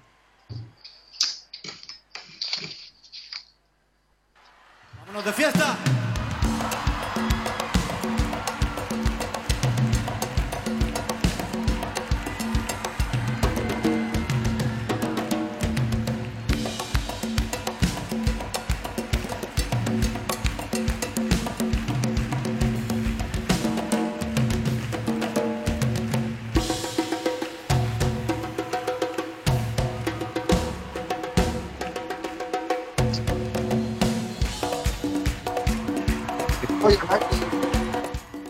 Música. A ver, dame. Ahí va. ¿Están escuchando entonces? ¿Dónde están la- los comentarios? A ver.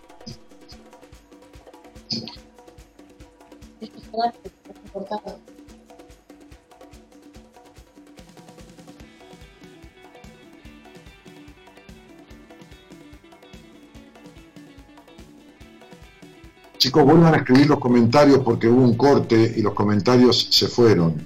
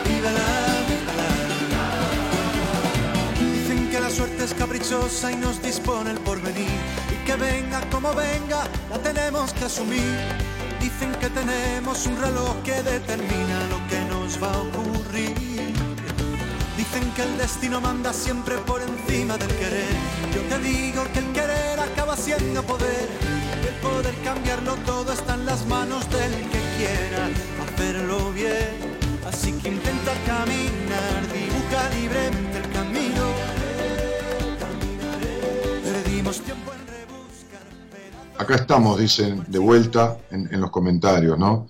Bueno, lamento haber perdido todo lo anterior porque se colapsa todo y así están las redes y todo lo demás. Este, por la página de comedia no se puede ver ni escuchar, volvimos a Facebook. Acá estamos, dice Patricio, ¿no? Este, toma, saca esto, Gaby. Eh, ahí te vemos, dice Gustavo Díaz, seguimos, qué bueno. Sí, vamos a quedarnos un rato más, chicos. Este, si podemos, ¿no? Buenas noches, se escucha bien y se ve perfecto, dice Alejandra Villarruel. Hola, mi querido, vengo a escucharte un ratito antes de que se me acaben los datos del celu. Un abrazo grande. Sabrina Fonseca dice su genio, Dani, ¿qué mano das a los que te seguimos? Es que está colapsado el sistema. Sí, sí, sí, sí, pero... Bueno, nada, este, lamento haber perdido todos los comentarios que había de, la charla que, que tuvimos. Este, con esta señora porque mucha gente se identificó con esto. Fíjense que no es casualidad que yo haya hecho una apertura sobre este tema, que es uno de los temas que más eh, encuentro y trabajo en terapia, que es el accionar de una manera positiva en favor de desapegarse y soltar las improntas nefastas que quedaron de la crianza. Fíjense esta piba, esta chica, de piba con todo cariño, este, de treinta y pico de años, 38 años, hasta dónde llega el cuerpo a afectar por el enojo y el resentimiento y el rencor. Porque si algo tiene ella, es esto, metido, escuchen bien ustedes escucharon la conversación, metido hasta en la médula metido hasta en la médula. Fíjense cómo la médula, ¿eh? la médula y su columna vertebral, ¿no? están ahí implicadas en esta cuestión. Entonces, yo les dije, yo leí de el capítulo de mi libro que eh, tengo acá, yo no sabía que tenía mi libro, mi mujer tiene tanto orden en todo que, bueno, nada, parezco un soy un dependiente emocional de, esta mujer. Entonces, ¿qué, ¿qué decís? Entonces, del libro Decisiones, tomé, abrí al azar, eh, abrí, abrí, y vi el capítulo Sentimientos que enferman. Y dije, voy, voy a hablar de esto. Y fíjese la cantidad de gente que en los mensajes empezó a identificarse con lo que yo decía y sobre todo con el caso de esta señora. ¿No? Comentamos, decía Mira, que quedamos sensibles. Imagínate vos, Amira, con el problema que tenés con tu madre y el rencor que tenés con ella, lo que te espera. Entendé lo que te espera. En cualquier tipo de enfermedades, desde tu teta derecha, y digo teta con todo respeto, o pecho, como quiera, mama, como se te ocurra, hasta cualquier otro tipo de enfermedad. ¿Entendés? La melancolía, tu desconfianza porque tuviste un padre que jamás te protegió, tus enojos. Bueno, todo esto que sucede y va a seguir sucediendo y va a empeorar. Analía de Murtas dice, yo hice una hernia de disco lumbar quinta, ¿no? Hace dos años el Día del Padre, no es casual. No, para nada. Te acabo de decir lo que significan las lumbares. en la charla. Dani, entiendo que se te borraron los mensajes, le vuelvo a sugerir algo que no va a presentar problemas. Traten los días de cuarentena usar Duo de Google, que es para lo mismo y no falla. Este, los servidores son excelentes a pesar de la situación. Y te repito lo que dije y se borró, es un gran tipo. Martincito, te mando un abrazo, muchas gracias por el dato. Lo deberá tener en cuenta Gerardo, ahí la gente de la radio, pues yo no entiendo un pito. En todo caso, después le digo a mi mujer que ya conoce mucho de todo esto. Bueno, volvió mucha gente, 200 personas están online acá escribiendo, ¿no? Eh, ¿Cómo facturar? Ja. Dice, ¿qué dice? De inmobiliaria. No entiendo. A valiente, duelen las emociones, claro que sí. Sí, valiente Cristina. ¿Me haces un favor, Gonzalo? ¿Sacás a esta señora de ahí? ¿La, la podés borrar del chat? Porque la verdad que me parece que es un imbécil. ¿Eh? que, nadie la llamó ni sé de dónde carajo salió. Hola Dani, hace muchísimos años comencé a escucharte mediante una amiga, después de mucho tiempo te volví a encontrar. Dice, ¿no? Qué alegría. Franco dice un abrazo grande desde Bahía Blanca y tranquilo que ahora está saliendo muy bien. Bueno, gracias. Que venga Gaby, que juntos nos hacen reír mucho como en las historias de Instagram. Me hace reír mucho y nos viene muy bien con todo lo que sucede. Saludos desde Bahía. Hola Dani, dice Renzo. Ahora la llamo a Gaby. Vení, Gaby, vení conmigo un rato, dale. Así se me pasa el enojo. Este, Rose DC que manda una rosa, este, y Renzo que manda un hola. Qué verdad en cada palabra, muy cierto todo lo que compartiste al comienzo del programa, un abrazo.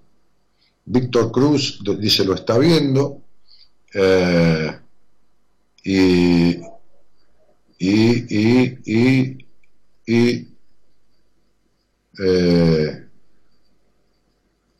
sí. Hola Dani, eh, desde Resistencia, dice Joana Mereles.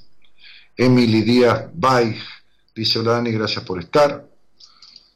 Bueno, voy a llamar a mi mujer ahora que venga un rato, ya que me la piden. Necesito una palabra, gracias, dice Díaz Segovia Sabonet. Sí, pedile salir al aire a mi productor, eh, en bandeja privada poner tu nombre completo y tu fecha y te saca al aire un segundo y te digo una palabra. Hola Ani, soy Sandra de San Rafael Mendoza. Aguante Bahía, somos varios, dice Miriam Marusoni. Gastón dice, dan ingenio, abrazo de Santa Fe. Bueno, muy bien. Eh, Gaby, vení, vení al aire. Hola Dani, dice Marisa Núñez. Buenas noches Dani y Gaby, dice Zaira. Noelia dice saludos desde Tucumán, qué alegría volver a escucharte. Yo tengo sacroilitis, claro. Y bueno, el sacro, allá al final, el sacro tiene que ver con eso. La culpa y antiguos dolores del pasado, que nunca se, disolvieron. Te saludo desde Las Flores, provincia de Buenos Aires, dice Erika Negrete. Eh, bueno, nada. Este, Saludo de Chubut, dice Fiamma Alexandro. Estoy nombrando gente. ¿Cómo están, Dani? Te quiero mucho, dice la turca. Estefi dice, hola Dani, saludos desde Rosario. Desde Salta, te veo siempre cuando puedo, te escucho, soy Marcela. Gaby López dice, hola Dani, qué bueno volver a escucharte. ¿Qué haces, Gaby? ¿Cómo te va, querida? ¿Sos Gaby López la que trabajaba en el petróleo? Fabiana Andrea Aravena dice, Dani, saludos desde Caleta Olivia, estuve en un seminario hace tres años. Fabiana, querida, espero que estés bien y que te haya servido. Desde Caleta Olivia, Santa Cruz, Mariana Peñalosa dice, Dani Mora me dijo que tengo que ir para un lado, pero yo voy para el otro. ¿Y qué crees que te haga? Arreglarlo con alguien. Mora hace un tarot espectacular, pero después si vos haces lo contrario. Hace un tiempo que me siento sin ganas de vivir, dice Kim May First. Hola, señor Daniel, soy de Río Negro, dice Mirta Márquez. Vamos a hablar un poco con mi mujer de sus experiencias, no conmigo porque son eh, desagradables, todas desastrosas, sobre todo la comida. Te puedo leer si quieres comentarios de la charla anterior. ¿Comentarios de la charla anterior? ¿De dónde los rescataste? ¿Vos, vos podés todo? De la transmisión anterior. ¿Vos podés todo? Estoy buscando. Qué cosa grande esta mujer. Bueno, Sí, soy yo. Quisiera volver a hablar con vos, dice Gaby López. Bueno, mandame un mensaje al, WhatsApp, Gaby, ha sido paciente mía. al, WhatsApp que tengo al celular de los pacientes. Hola Dani, saludos de Tucumán. Pedile a Marita una sesión conmigo, qué sé yo, fíjate, arreglalo. Juli Videla dice, hola Dani, soy Juli de San Rafael Mendoza, vea, cobré si tengo mucha ira, bronca, dolor en el alma, decepción, tristeza, estoy agotada, siento que voy a explotar. ¿Y qué estás haciendo, Bea, por todo eso? ¿Yo cómo te lo arreglo si no puedo hablar con vos y nada? Hola Gaby, dice Nati Fernández.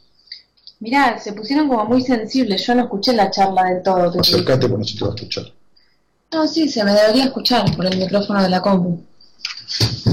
Pero lo que digo es que hay gente acá que puso, eh, no sé de qué hablaste, pero puso, Amira, por ejemplo, puso, ay Dios, me puse muy sensible. Bea le contestó y puso yo también. Mirta puso, ¿de qué hablaste?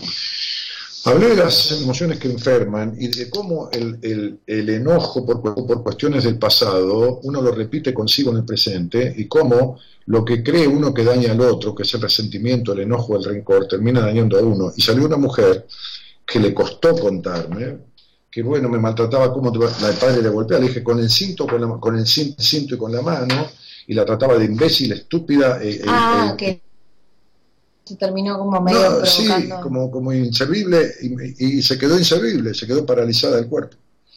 Este, y, repercutió en muchísima gente, ¿no? Sí, se escucha bien, Gaby, se ve y se escucha bien, se la escucha bien a Gaby.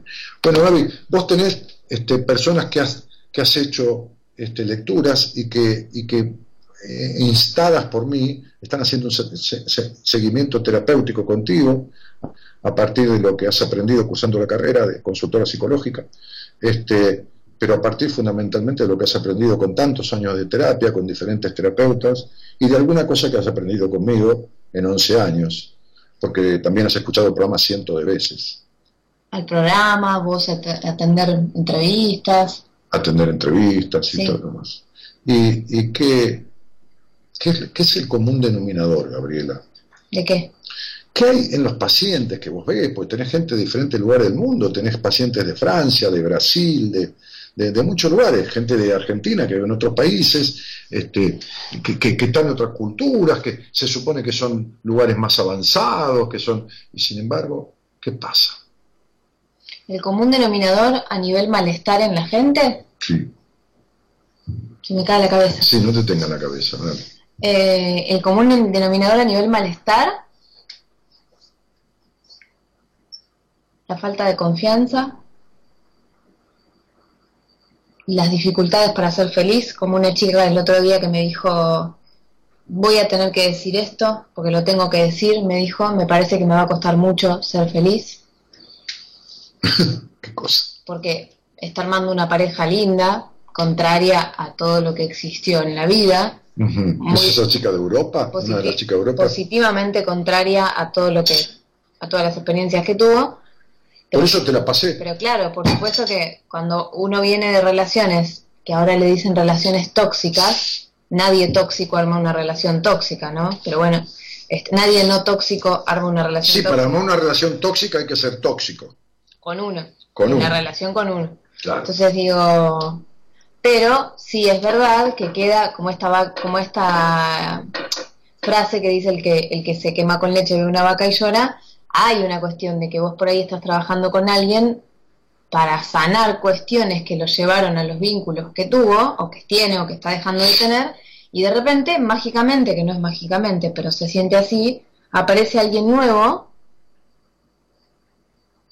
que trae cosas lindas y que se puede realmente confiar y que ese nuevo se preocupa y que dice, ay, qué bien que me atienden. Te trata diferente. Me tratan bien y qué sé yo, entonces un día hablando yo le dije, claro, vos no estás acostumbrada a que te traten bien, y me dijo, no, para nada, así como toda sorprendida. Mm. Este, y entonces después empezó a, tener distintas situaciones. Actitudes. Sí, actitudes medio boicoteadoras. Claro. Como decía Carlito, mi amigo, estoy tan acostumbrado a perder que cuando gano lloro. Claro. Mm. Este, entonces un día que hablamos de eso me dijo, mm, me parece que es por, y me dice, algún día lo voy a tener que decir, yo siento que a mí me va a costar mucho ser feliz. Que ser feliz para ella es nada, desear algo, ir por ello y disfrutarlo. Esto, lo que, lo que sea para ella. No, es que le va a costar mucho, es que lo que le cuesta es, de alguna forma, romper el mandato de no serlo, como esta chica de no ser inservible, ¿no? No ser inservible, este, no, no esto, no, no disfrutar. es decir, a mí eh, siempre le digo lo mismo, dice, me parece que esto me va a costar mucho, Dani. No, porque la frase de muchos de mis pacientes es otra, es, tengo miedo de no lograrlo. Y mi respuesta es siempre la misma, vos de lo que tenés miedo es de lograrlo.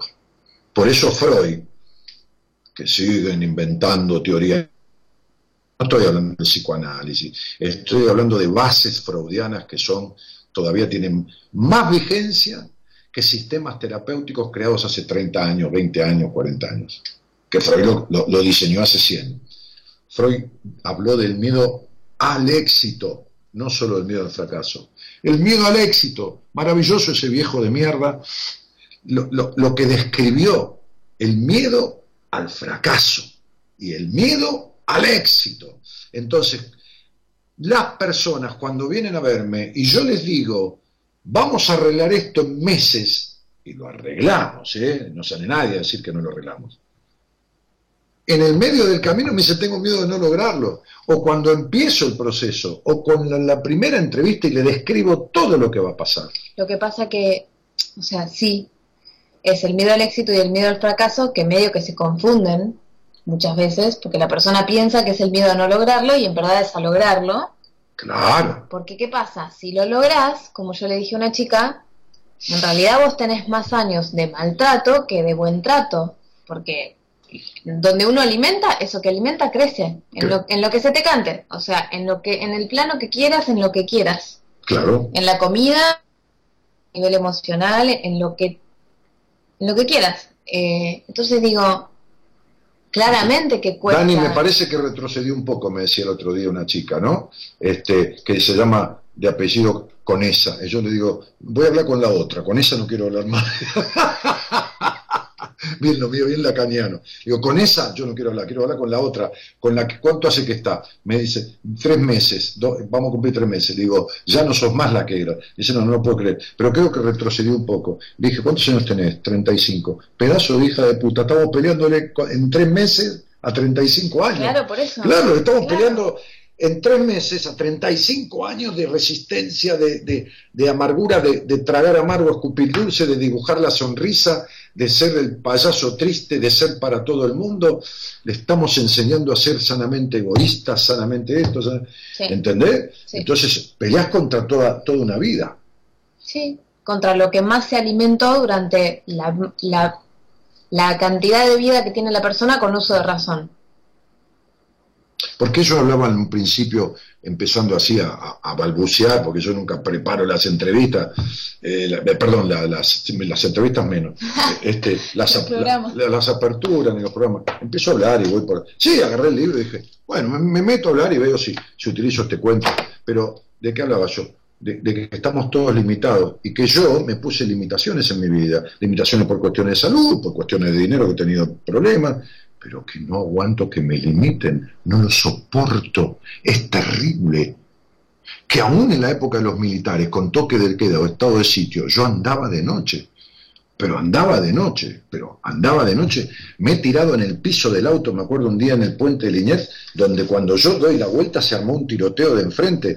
Los subversivos estaban tiroteando una cabina de la policía y yo me tiré en el piso del auto y manejé así para cruzar el puente por debajo. Pero digo, no me aguantaba ni esas limitaciones. Digo, ¿por qué?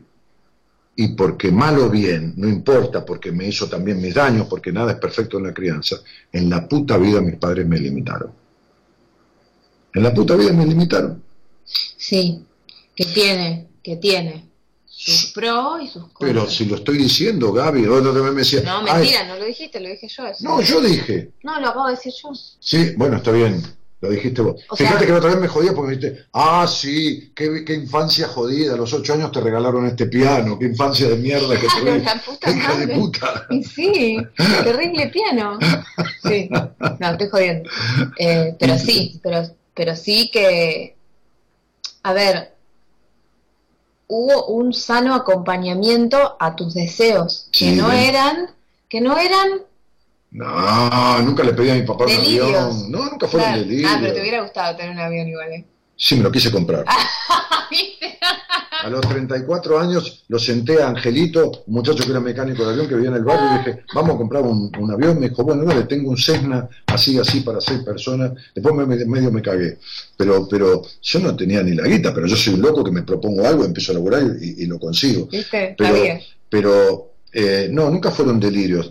Pero ¿sabes qué pasa? Yo decidí, yo le dije a mi vieja a los nueve años, me quiero cambiar de colegio, me dijo, bueno, ¿qué querés? Claro. Y, eh, me quiero ir a Don Bosco. Y cuando llegué a Don Bosco, le dije, mamá, a los tres meses, me quiero quedar medio pupilo, quiero comer en el colegio y quedarme todo el día en el colegio. Bueno, está bien, me dijo, quédate en el colegio. Tampoco le pedía cosas locas, ¿viste? ¿Entendés? Este, eh, eh ¿qué, mejor quería mi vieja que yo quisiera el colegio y quedarme en el colegio, ¿no? Sí. además se libraba de mí unas cuantas horas. Sí. Sí. Seguro.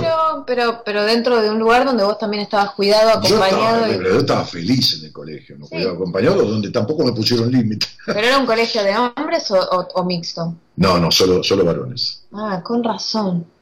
Solo varones. Porque si la, si la represión produce deseo de transgresión, con razón después vos saliste con tantas chicas.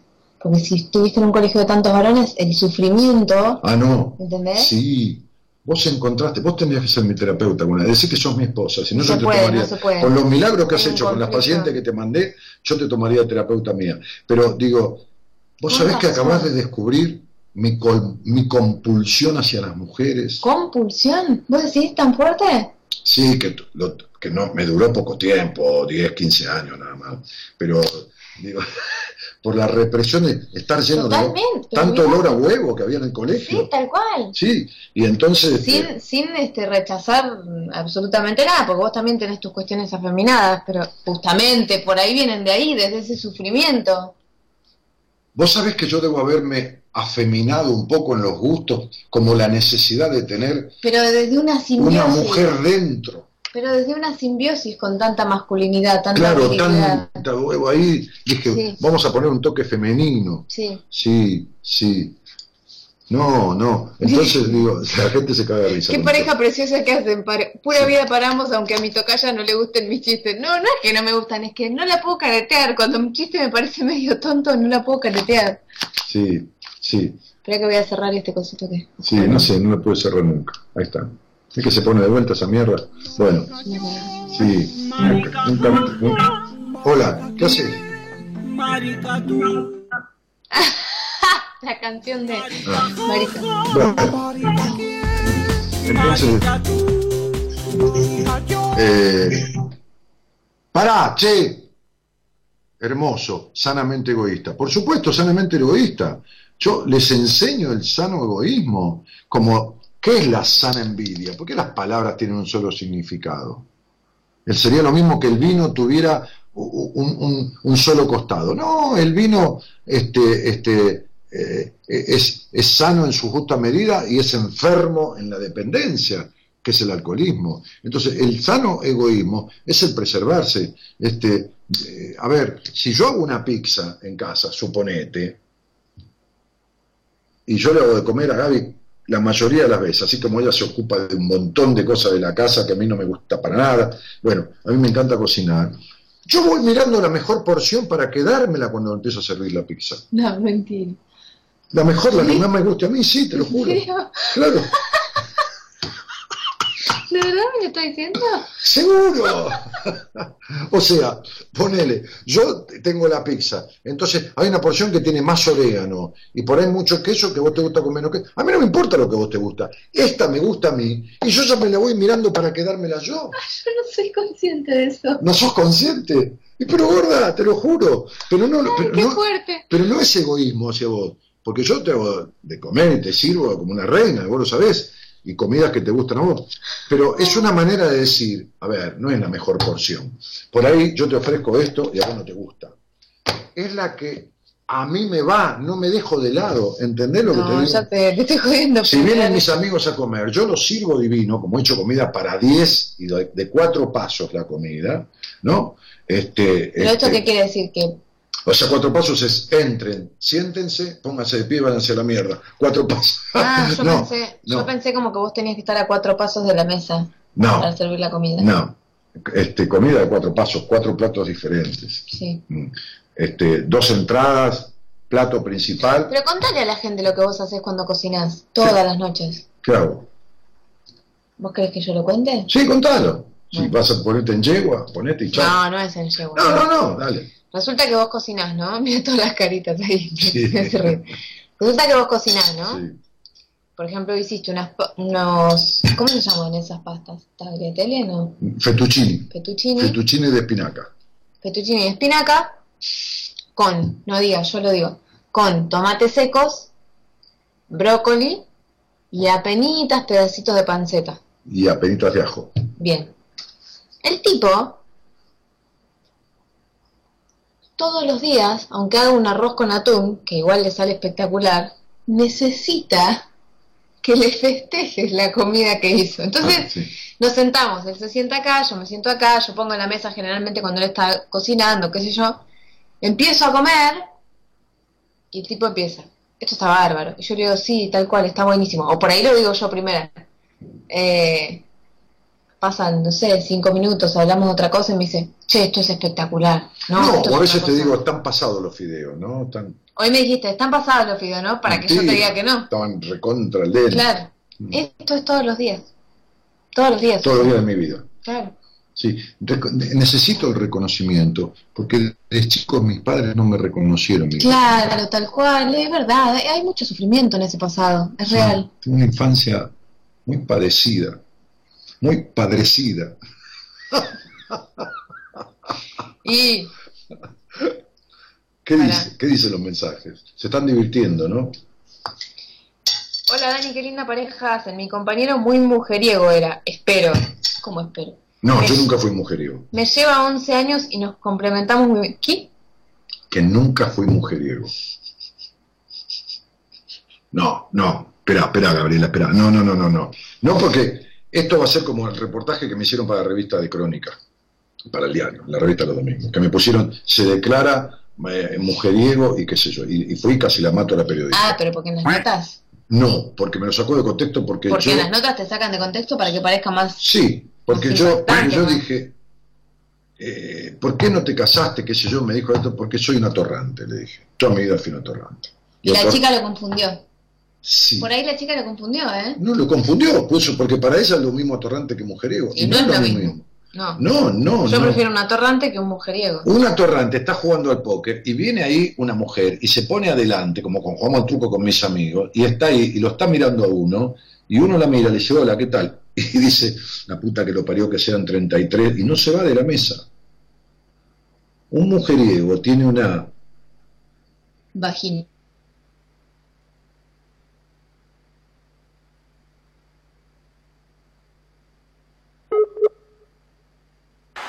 No, no, no hay punto de eso. Por eso nunca fui mujeriego. Hola Dani y Gaby. A un amigo lo llaman cachorrita. De día es cacho y de noche rita. sí, sí. La mejor porción se lo dice en la cara, jajaja. Son muy bellos. Hay, un cuento de eso. Hay un cuento sí, la de. Sí, la, de Cacho. ¿Cacho? Sí, Cacho que era uno que estaba en cana. Ajá. ¿Y? ¿Qué? ¿Y? ¿Qué? ¿Por qué estaba en cana? Ah, estaba preso y entonces la señora, un día, eh, la señora Cacho fue a... A, visitarlo. no, no podía entrar. No, estaba estaba este, incomunicado Cacho. Entonces este, la señora habló con un, con un, viste, uno de los, de los guardias y le dijo, por favor, le pido, yo aunque sea, mándele un mensaje, que digo, no puedo mandarle un mensaje, pero apenas un papelito, este, este, eh, qué sé yo, que te glote, entonces, bueno, si es un papelito, que sea chiquito, escríbanlo. Entonces la tipa le pone P punto, P punto, P punto, P punto, P punto, P punto. 6P y un punto. Un punto en cada uno. Esto guardia acá, si esto no tiene ningún, ningún nada. ¿No? Este, entonces, es un cuento muy machista, vas a ver por qué. Entonces dice, se lo da a Cacho, dice, che, Cacho, tu mujer, dice, te manda esto, gracias, no, qué gracias, dice, me des un estado de cigarrillo, y todo se tranza. Ya la mujer le había dado unos mangos, pero este ¿viste? ¿Entendés? Sacó de las dos puntas. Entonces agarra y lee Cacho. No, no. Y lloró como un condenado, Cacho, así como, ¿me salvé? ¿De llanto? Sí, sí, sí. No, no, no, no, no puede ser. ¿Pero qué te pasa, Cacho? Le decía a casa. No, no, hermano, no puede ser, no. Por favor, te pido, se vale la respuesta, llévasela, llévasela. Entonces, Cacho le pone CC, CC, CC. Entonces se lo lleva a la mujer que estaba allá, en la, punta del penal, afuera, en la cola. Entonces se lo da y dice, gracias, gracias. Y la otra propiedad de vuelta, ¿me entendés? Entonces, dice, por favor, le dice el tipo, sáqueme la duda, esto hay una clave, se va a escapar, porque mire que yo, no, que me va a escapar, dice, pero dígame, no, me da vergüenza, pero no, por favor. Y entonces le dice, yo le puse PP, PP, PP. ¿Y qué es eso? Puras penurias, poca plata, pronto puta. Y es que le contestó, coge tranquila, cuídate el culo, cariños cacho. Ah, de ahí viene cariños cacho. De ahí viene cariños ah. cacho. Bueno, no me da gracia no puedo. coge tranquila, cuídate el culo, le dice. El, el tema, resérvame eso, dice el tipo. Cariños cacho. No, conocía el cariño Cacho. El cariño Cacho viene de ahí. Pero no sabía dónde venía. Y bueno, es del, mundillo. Me encanta cuando se ríen juntos las confesiones de Dani causadas por el encierro. ¿Él cocina, lava los platos? No. No, cuando él cocina no, hago no. yo. No, lavo mis platos cuando desayuno. a veces sí. A veces, pero no. A ver, para que te quería bueno, nada, le contamos el chiste para... para ¿Todos los días hay que festejarle la comida? Sí, todos los días hay que festejarle. Dos o tres veces en la cena nosotros no almorzamos juntos. Pero igual mis pacientes también, hoy le dije a una chica vino a una entrevista, le describí situaciones de su vida tal cual. Entonces, medio del llanto se sonrió. Digo, ¿me haces un favor? Vamos a hacer una pausa. Sí que necesitas. ¿Me decís genio? No, voy a decir algo. ¿Me decís genio? Voy a decir algo que me dijiste ayer. Pero se divierte. Yo estaba trabajando acá en la compu. Sí, con paciente. Y me trajiste un sanguchito. Ah, sí. Sanguchito de pan árabe con... De pan árabe tostado con jamón crudo y una, feta, de, queso. Y una feta de queso. Y me trajiste un vasito de Sprite con limón. Un vasito de, de, de agua de... de sí, Sprite. Sí, de lima limón con limón. Ah, ¿no puedo decir la marca? Sí, con lim eh, y era Sevena. Ya la dije dos veces. Era Sevena. Ah, ok. Con limón y hielo. Con limón sutil. Con limoncino. Sí, limoncito. Sí, bueno me trajiste el vaso, que sé yo, todo, estaba muy rico el sanguchito, y cuando te fuiste para allá, me dijiste, ¿te puedo pedir un favor como esposa? Y yo te dije, sí. Me dijiste, ¿puedes aprender la palabra genio en distintos idiomas? Así me lo decís. Ah, sí. ¿Te acordás? Sí, sí, sí, la palabra genio en Bueno, eso es lo que yo tengo que... Sí, pero no te olvides que yo soy huérfano. Con esto convivo. Soy huérfano de padres, de abuelos, no tengo a nadie en mi vida. Alguien me tiene que reconocer. Qué pesado, dice. El reconocimiento alegra el, ego, el ego, necesitado de aprobación. Sí, soy necesitado de aprobación. Hola Dani, qué bueno escucharte con tu mujer, una genia. Divinos los dos, yo con mi pareja me llevo 11 años y nos complementamos bárbaro, pero también le encanta que le reconozca por todo lo que hace. Y bueno. No, dice Nancy, sos un loco lindo. No se olviden que los tipos, como dije ayer en la charla con el conferencista y psicólogo centroamericano, nunca dejamos de tomar la teta. No se olviden de eso, que es un símbolo importantísimo. Es decir, hay un aspecto nuestro que nunca deja de ser niño. Bien, Dani. Bien, Dani, ahora me doy cuenta cómo se deben tratar a las parejas. Y lo mejor es dejándose ser, no limitándose y respetándose. Pero lógico, no vale. Acá dicen, repetí la diferencia entre atorrante y mujeriego. ¿La puedo decir yo la diferencia? Sí, señora, ¿cómo no? Por favor, ¿qué estoy a limitar yo? O sea, el atorrante tiene lo que al mujeriego le falta, que es viveza. ¿O no? Porque el mujeriego tiene como una especie de lo que sucede con el fanatismo, que termina siendo poseído por aquello a lo que le gusta. ¿Me entendés a lo que voy? Viste que el fanatismo te lleva a no poder pensar por momentos. Si lo que hace tu club está bien o está mal. Para vos es tu club y lo vas a defender, es un fanatismo. ¿Se entiende?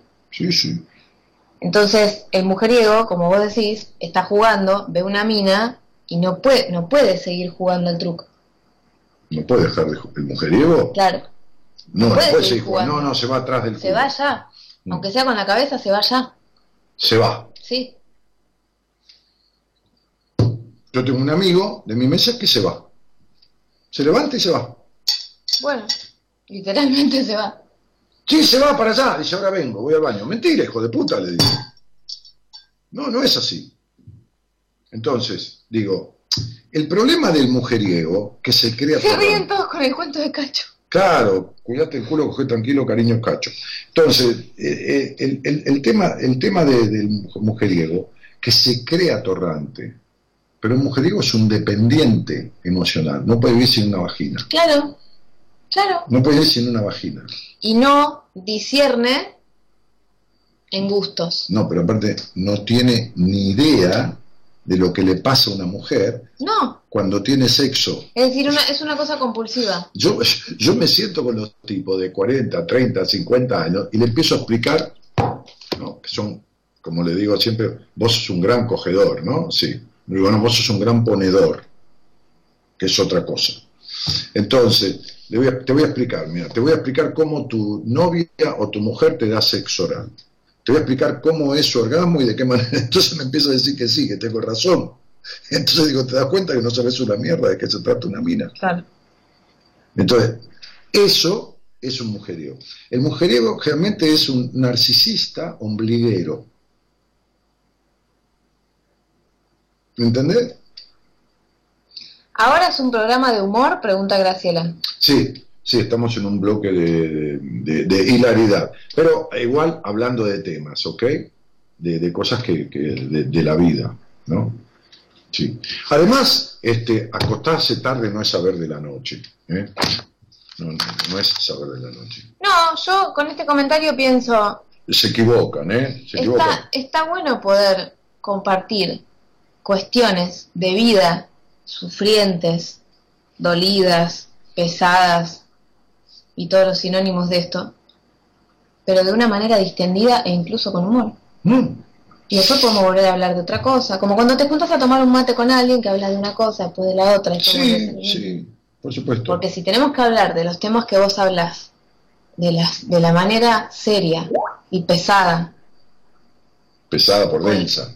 pesada de Ah, sí, emocionalmente. Bueno, pero yo lo hago Entonces siempre. es un error. No, no es un error, hace 26 años que hago eso. No, no, pero no lo haces de manera densa, lo haces didáctico, explicativo. Ah, y a veces jodo y, puteo y sí, todo lo demás, no, sin duda. Entonces sí, se necesita el humor para poder hablar de todo esto. Un poco se necesita el humor, sí, sí, sí, sí. Sí, se necesita el humor. Poner un toque de humor, aunque uno esté equivocado. Como el tipo que llama por teléfono, 3 de la mañana Suena el teléfono, el otro está durmiendo, levanta, dice la familia Silva, no duermen, hijos de puta, le dijo el otro. Entendí. Tres de la mañana suena el teléfono, rin, este, hola, y del otro lado, la familia, familia Silva, la familia Silva, no, duermen, hijos de puta, le dijo. Sí, no, es, malísimo. Bueno, pero para ponerte en un error, ¿qué estás leyendo? Te leo un comentario, dice Natalia. Hola Dani, necesitaba contarlo ya que hoy se dio el contexto porque ya me lo has dicho hasta por privado que tengo que hacer. Cuando me casé, el día de mi civil me acerqué a la tarde a mi trabajo ya que es en, mi, ya que es en familia. Ese día se me cayó un cartel que subía y bajaba toda mi vida y se me cayó sobre mi pierna derecha, sacándome la piel hasta el hueso. Desde la rodilla hasta el empeine, lo que me dejó llorar sin ocultar el dolor interno. Llevo, llevo mi marca hasta el día de hoy. Después de la iglesia y la fiesta terminé en reposo sin poder caminar. O sea, fue el día que se casó. Sí, yo tengo una que se casó y se paró el mismo día por una pelea de familia. Cuando me recuperé fuimos unos días a Mar del Plata. No paciente. Estaba caminando como cualquier día, entrando a un café, quedé paralizada del dolor en mi pierna izquierda. O sea, primero era la derecha, ¿no? Espera. Espera un segundo. Sí, sí, pero fíjate cómo se llama. Primero la pierna derecha, después la izquierda. Eh, años de medicación, corticoides que, se me, que me disfiguraron y solo aliviaban el dolor momentáneamente. Tenía una hernia de disco en cuarta y quinta vértebra y el sacro se había desplazado hacia abajo. Terminé en el FLENI con un corset como si fuera un yeso inmovilizada por un año. Mm. Solo me lo podía sacar para bañarme si me quedaba en la ducha sin moverme y dejaba que me asearan. asearan. Me curé, pero sé que esa, sé que esa no es la solución porque siempre el cuerpo seguirá enfermando. Muy emocionante tu apertura, cariños. Eh, fíjate cómo se llama. El primer nombre. Natalia. Bueno, queda Natalia arriba. Vos que sabés un poco de numerología. Tres. ¿Y abajo? No, no sé. 5 y 3, 8 y 2, 10. 10 más 3. 13, 4. Bien, karma 4. Eso es insatisfacción, control, eh, eh, eh, complejo de inferioridad en el disfrute y culpa sexual, es rigidez, y ahí tenés la rodilla que se le hicieron mierda, y la cuarta y quinta lumbar, que hoy lo expliqué, y hablan de la pérdida del poder de sí misma, de la sexualidad, de la ira contra los padres y todo lo demás. Entonces, este... Claro, porque además fue primero la, derecha y después la izquierda. Sí, sí, sí, sí, por supuesto. Sí, sí, le daría el teléfono de, varios pacientes míos, como de esta señora que fuimos a comprarle, ¿te acordás? Que Patricia. Patricia, que, que, que, que le, había, le el teléfono a Patricia, por eso llamar a Patricia y decirle el problema que tenía en la columna y que la iban a operar y que iba a tener que caminar toda su vida con bastón. Llamá a esta otra señora que tenía tres hernias de disco cervical y lumbar y llegaba de trabajar y estaba seis horas acostada porque no se podía enderezar y salió caminando divina. Llamá a Silvana, que vino en silla de ruedas con una artritis reumatoidea deformante, y preguntale si no camina, con dificultad pero camina, y, arrancó en silla de ruedas. Y a ver si te crees que yo soy Jesús, que pongo la mano y hago milagro. No, resolvemos el problema emocional que causó eso y que por supuesto hay secuelas, que yo no te puedo sacar las cicatrices, de, pero los dolores del cuerpo, los dolores permanentes, son libertades que te faltan. ¿Está? ¿Se entiende, no? Los dolores que nos quedan son libertades que nos faltan. No digo que yo me morfo medio lechón por decir algo que no es y me duele el estómago, no. Cuando he tenido recurrentes afectaciones físicas, han tenido todas una connotación emocional que como la última vez fue la de mi estómago, que yo atendía acá y ahí enfrente, que yo tenía un parque, me empezaron a hacer un edificio. Un puto edificio con todo el derecho de 10 pisos que me cagó la vista al parque y encima todos los muchachos que se ganan su vida y está muy bien con camiones, quilombo, puteando esto, lo otro, y yo acá tratando de estar en silencio, que acá es un silencio sepulcral, con mis pacientes. Un día empezó a doler el estómago, y una señora que tengo al lado me dijo, ¿sabes qué pasa? Hace 10 años que tendes en tu casa. Y vas del trabajo a tu casa, que es el lugar de acá del living a la cocina, en 3 metros. Se te acabó, no va más, y menos con esto. Bueno, me fui a un médico, me hicieron un estudio, colonoscopía, esto, lo otro. Me medicaron, 200 pastillas que tengo guardadas ahí, que casi ni las tomo, por ahí de vez en cuando, un día y a los tres días empecé a buscar un consultorio. Cuando encontré el consultorio me bajaron el 90% de los síntomas. A la mierda el dolor, los retorcijones, los problemas del costado derecho, del centro del estómago, todo. No estaba pudiendo digerir la situación. Y ella me dijo, es esto. Cerró los ojos, se habrá hecho esto porque se decide bruja, habrá pensado en la. No, estaba durmiendo. ¿Yo estaba durmiendo? No, me había quedado dormida yo.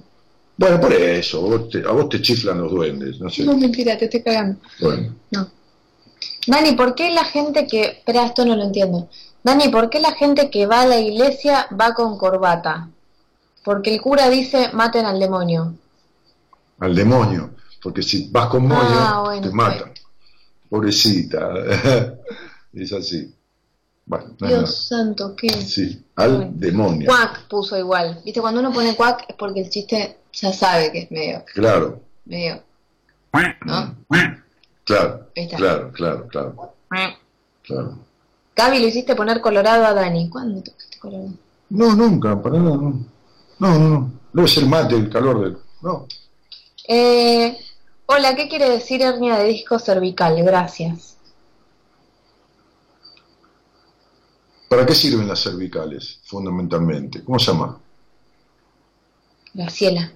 ¿Para qué, ¿Para qué sirven las cervicales, Gracielita? Gracielita, la perfectita. Las cervicales sirven para esto, mira.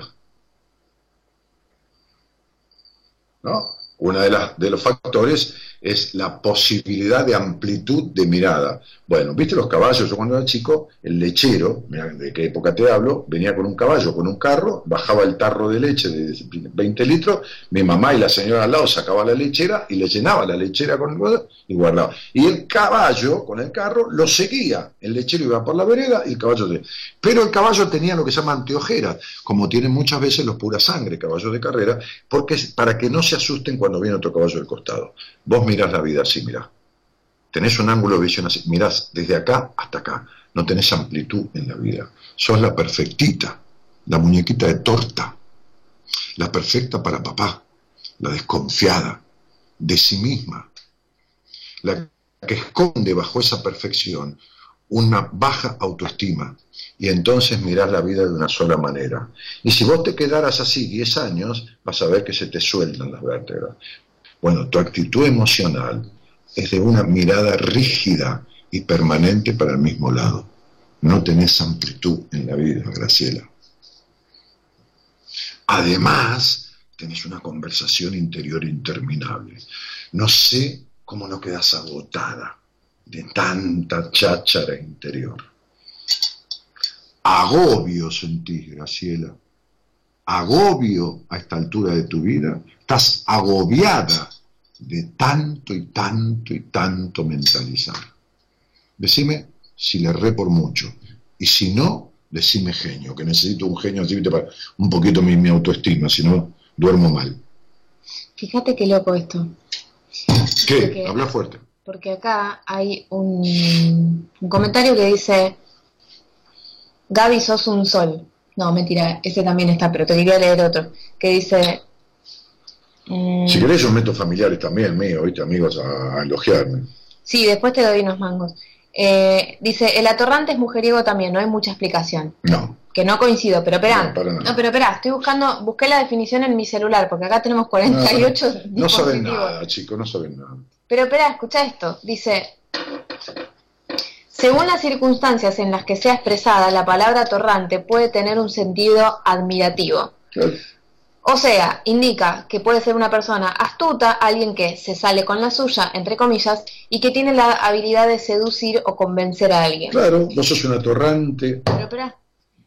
En su forma femenina, atorranta, según la etimología original, es alguien que duerme o se acuesta en cualquier lugar. Exactamente. Sí, yo sé esto. Por eso yo en mi libro Mujer Plena puse, no es lo mismo atorrante que atorranta, ni puto que puta son dos cosas diferentes. En el concepto del populo, está en, lo popular. En realidad tendría que ser lo mismo, pero es diferente para un hombre que una mujer. Ahora, un atorrante, nunca digas que es mujeriego. ¿Puede serlo? Sí. No, le pueden gustar muchísimo a las mujeres. Pero no es habitual. Que es distinto a ser mujeriego. No, claro. Un tipo atorrante de verdad, ni en pedo, ni en pedo, eh, ¿cómo te puedo decir? Se va atrás de un culo eh, porque sí y deja... No, no, ni en pedo, no. No, el Toronto tiene que ver con las mujeres, o sea, es otra cosa. ¿Puede ser un seductor? Sí, totalmente, es un seductor de la vida, pero no por el hecho de las minas. No, no. ¿Y el, mujeriego no es nada seductor? El mujeriego es más baboso, más pajero. Sí. Mujeriego más pajero. Dani, esta noche tan especial de verlos juntos me hace recordar nuestras noches con imperiales con Imperial quiso poner, que nos reíamos, que nos divertíamos tanto. Sí, está muy bien, Juancito, gracias a, él, a su terapeuta, a lo que el programa también lo ayudó, este, el programa, no yo. Este, así que ha, sabido juntar todo y ha hecho una transformación muy grande de su vida, lo cual me alegra mucho. Yo hablo mucho con él, va mucho, seguido. Buscar la emoción que produce el síntoma. ¿Es como hacer biodecodificación? De esos a los dos. No. No. No, porque la biodecodificación después empieza con estos acting. Bueno, parate ahí y decile a tu papá, anda a cagar. Eh, tiene estas soluciones típicas este, este, ¿cómo puedo decir? Este, este, estas, estas especies de soluciones psicodramáticas que no sirven. No, no, no, la, la biodecodificación es algo que puede complementar, sabiendo y conociendo bien, a un muy buen trabajo en terapia de un muy buen terapeuta. Pero solo por sí mismo yo he atendido infinidad de gente que ha eh, biodecodificado e incluso, a ver, de cada 50 personas que veo, dos son biodecodificadores y están para la mierda. No, no, no. Igual buscar la emoción que produce el síntoma es, no quiero exagerar, centenares de años, centenas de años más antiguo a la biodecodificación. No, por supuesto. Es decir, la biodecodificación en realidad está apoyada en algo que ya existe Sí, por supuesto, y está bien, todo tiene su antecedente, pero fíjate que en la antigüedad, y estamos hablando de la antigüedad, eh, a partir de los sueños de los pacientes se interpretaban las enfermedades. Mira qué loco. Ahora, no es lo mismo, porque acá, por ejemplo, dicen, justo eso me está pasando, dos meses llevo del dolor bajo la costilla derecha, médicamente no tengo nada. Ahora pensar que no estoy digiriendo. No es lo mismo que yo tenga un dolor en la costilla derecha a que vos, Natu, tengas un dolor en la costilla derecha. No alcanza, porque si no, cada uno podría tener su libro de... No, no, no, hay que ver emociones. A ver. Pero hay que ver en qué contexto y, en qué momento se ¿Sabes qué pasa, este, flaca? Eh, si vos tendrías que pintar de un color toda tu vida, o de varios colores, viste que hay, cuadros que tienen predominancia, ahí hay un cuadro en esta pared que tiene predominancia del amarillo. Bueno, si pintáramos tu vida entera en un cuadro, la predominancia sería del color gris. Fíjate si no. Esto es lo mismo. Hola Gaby Dani, buenas noches. ¿Qué significa el dolor en el cuello? Hola Daniel, tengo una hernia y tal. ¿A qué se debe? Y si yo estoy sentada con esta persona, le digo, bueno, pará, pero ¿desde cuándo? ¿Y cómo? ¿Y qué pasó? Y tengo que ver varias cosas, chicos. No es tan matemático. Claro. Si no sería... No, no es Súper fácil, ojalá. Hola Dani, nudos en la espalda, muchos nudos. Y no, pará, y depende. Como el otro día una chica que me dijo... Sí, pero pregúntate fácilmente cuántos nudos y a qué estás anudada en tu vida, ¿no? O anudado, ¿no? Pregúntate a qué estás anudado en tu vida. ¿A qué te anudás? ¿Eh?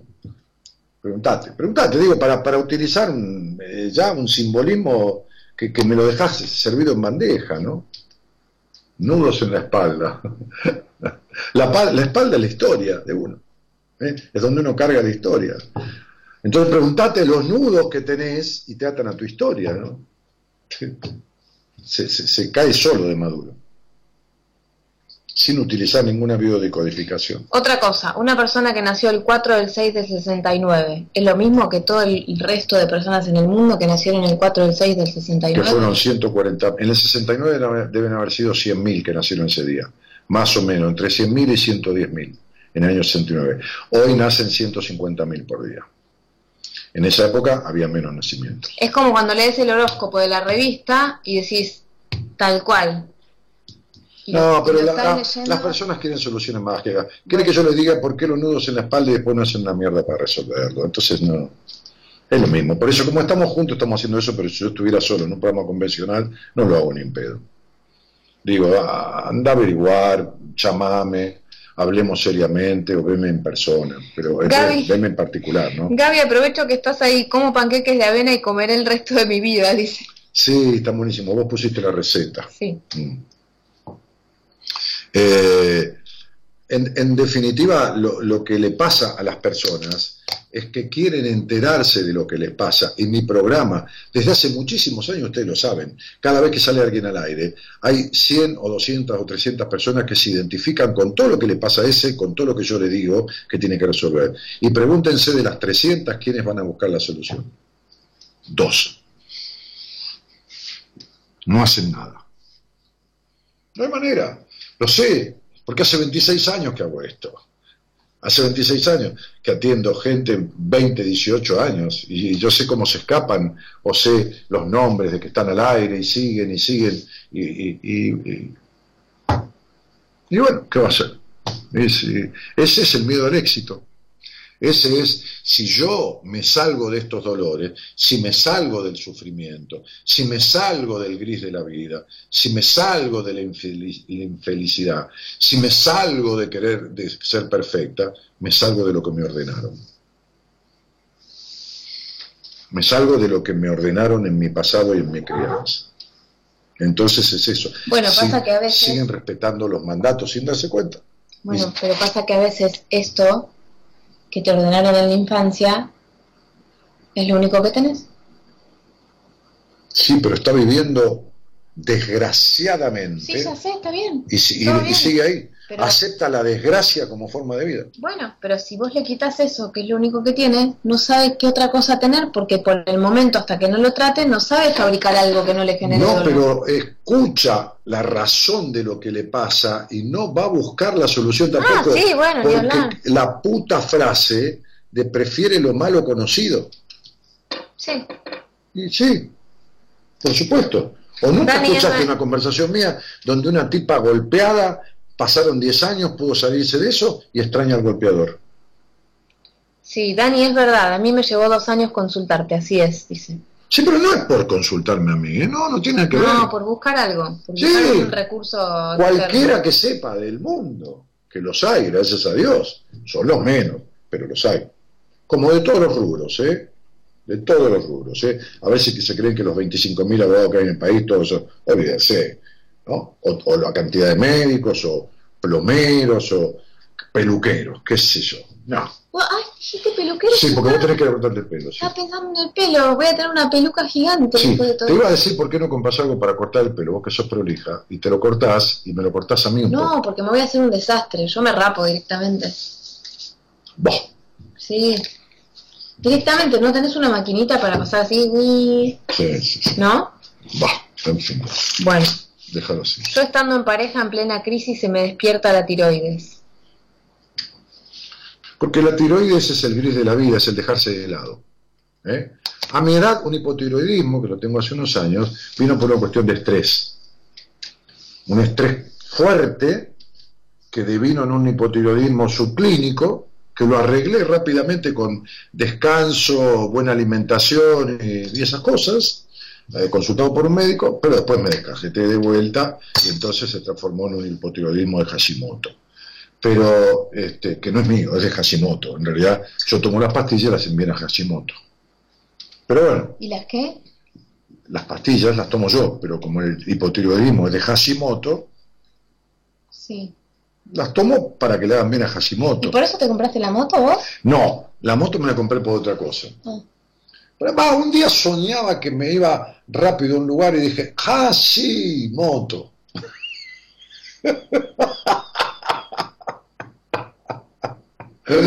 y me la compré.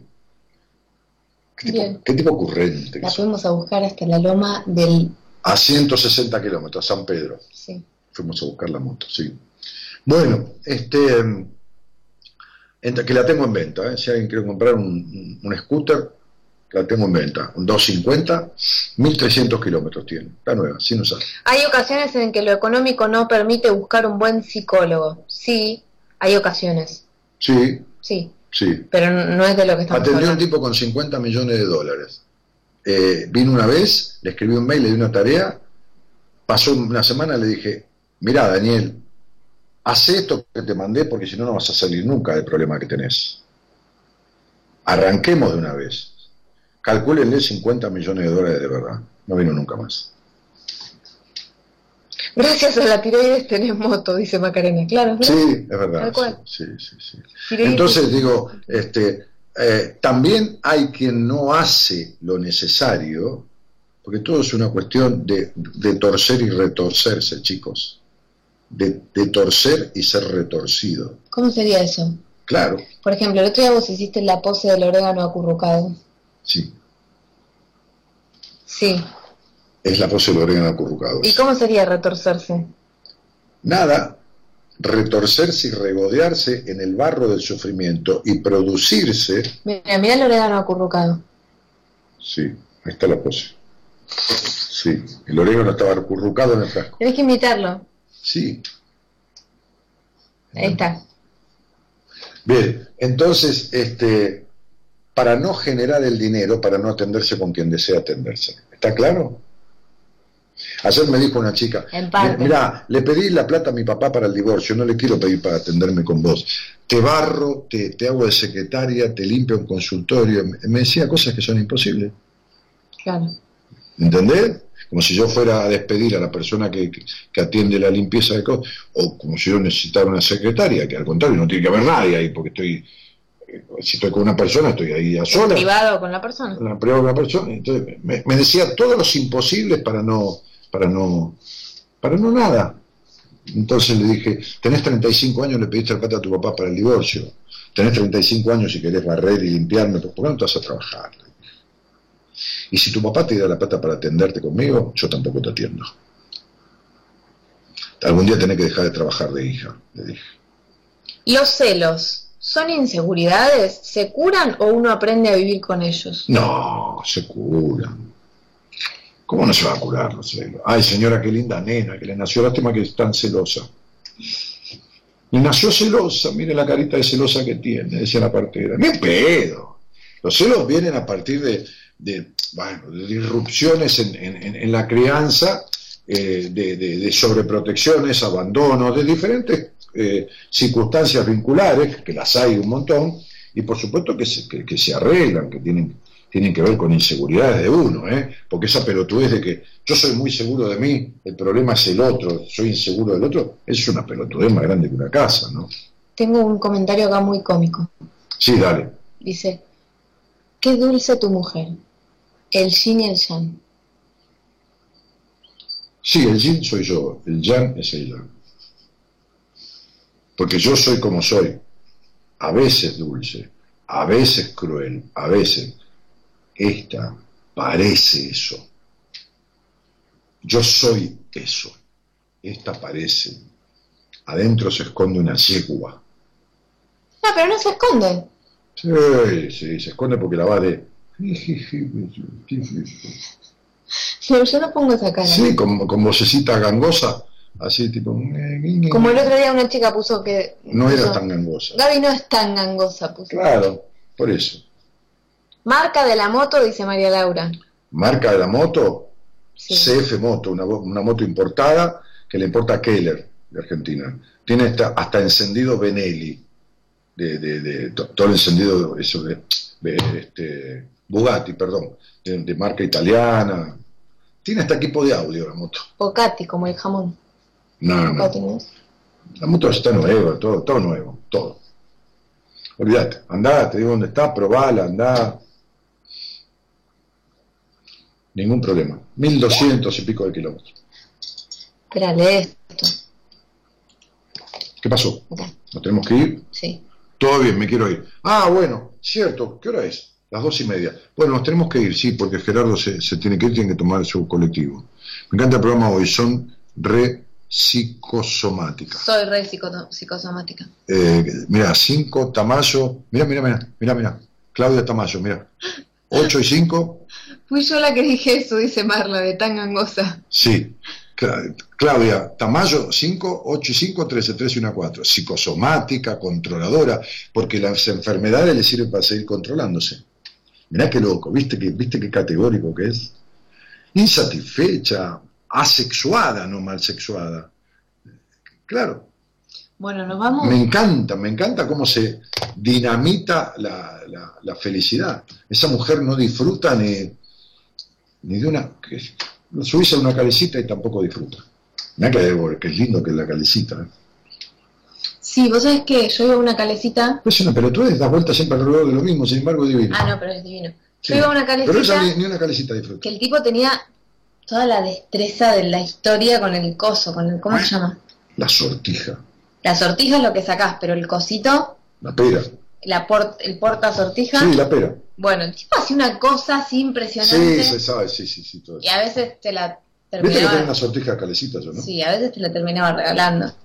Y a veces a mí me dejaba el coso entero. El, el, sí, a vos te lo daba entero, sí. No, la... Vos, eras atorranta de chiquita. No, pero yo me sentía Yo te veía la carita de atorranta. Yo me sentía contenta y pensaba que era mérito mío, pero en realidad él me lo estaba regalando.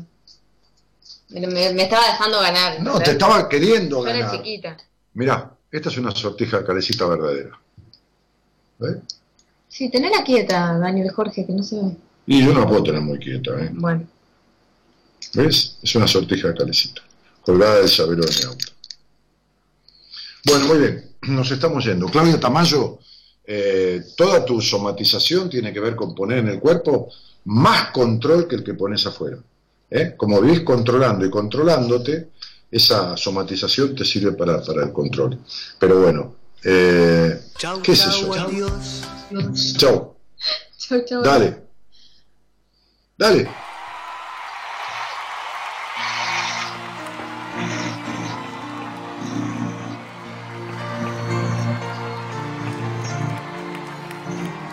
Bueno, ya se recortado. Hemos hecho buenas compañías desde los controles ahí en, los estudios centrales de, Ecomedios, el señor Gerardo Subirana, que ha hecho un esfuerzo terrible para que esto pueda salir al aire, porque se cortó un montón de veces. De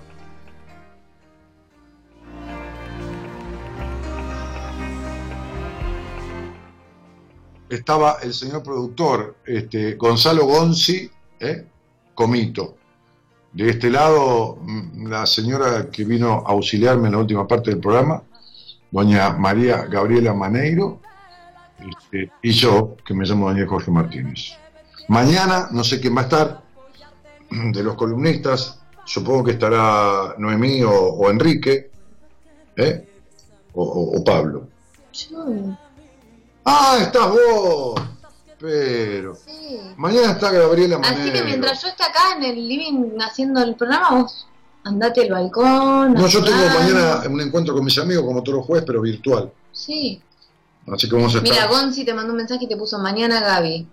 Mañana Hablame de estar al pie del cañón. Mañana conduce el programa Gaby, mañana con Gaby, acompáñenla. ¿Eh? No sean mala onda, acompáñenla. Yo ni voy a meterme. Mañana ella sola y yo me voy al cuarto a mirar una serie que tengo que mirar. Todavía 300 personas haciendo el aguante, hay 250 en línea, aparte de todos los no, que. No, pero vámonos que Gerard está en la radio y se, va a la casa. Cariño grandote. Un beso grande. Gracias por estar. Chau, Descansen. Cuando sientes que nadie te ama y que la vida te escupe la cara, recuerda que me tienes a mí para apoyarte en mi hombro para seguir que me quieres a mí, siempre a mí. Cuando sientas que tu casa estalla y la violencia en tu familia baja, recuerda que me tienes a mí para luchar contra todos, para seguir. Que tienes a mí, siempre a mí. Recuerda que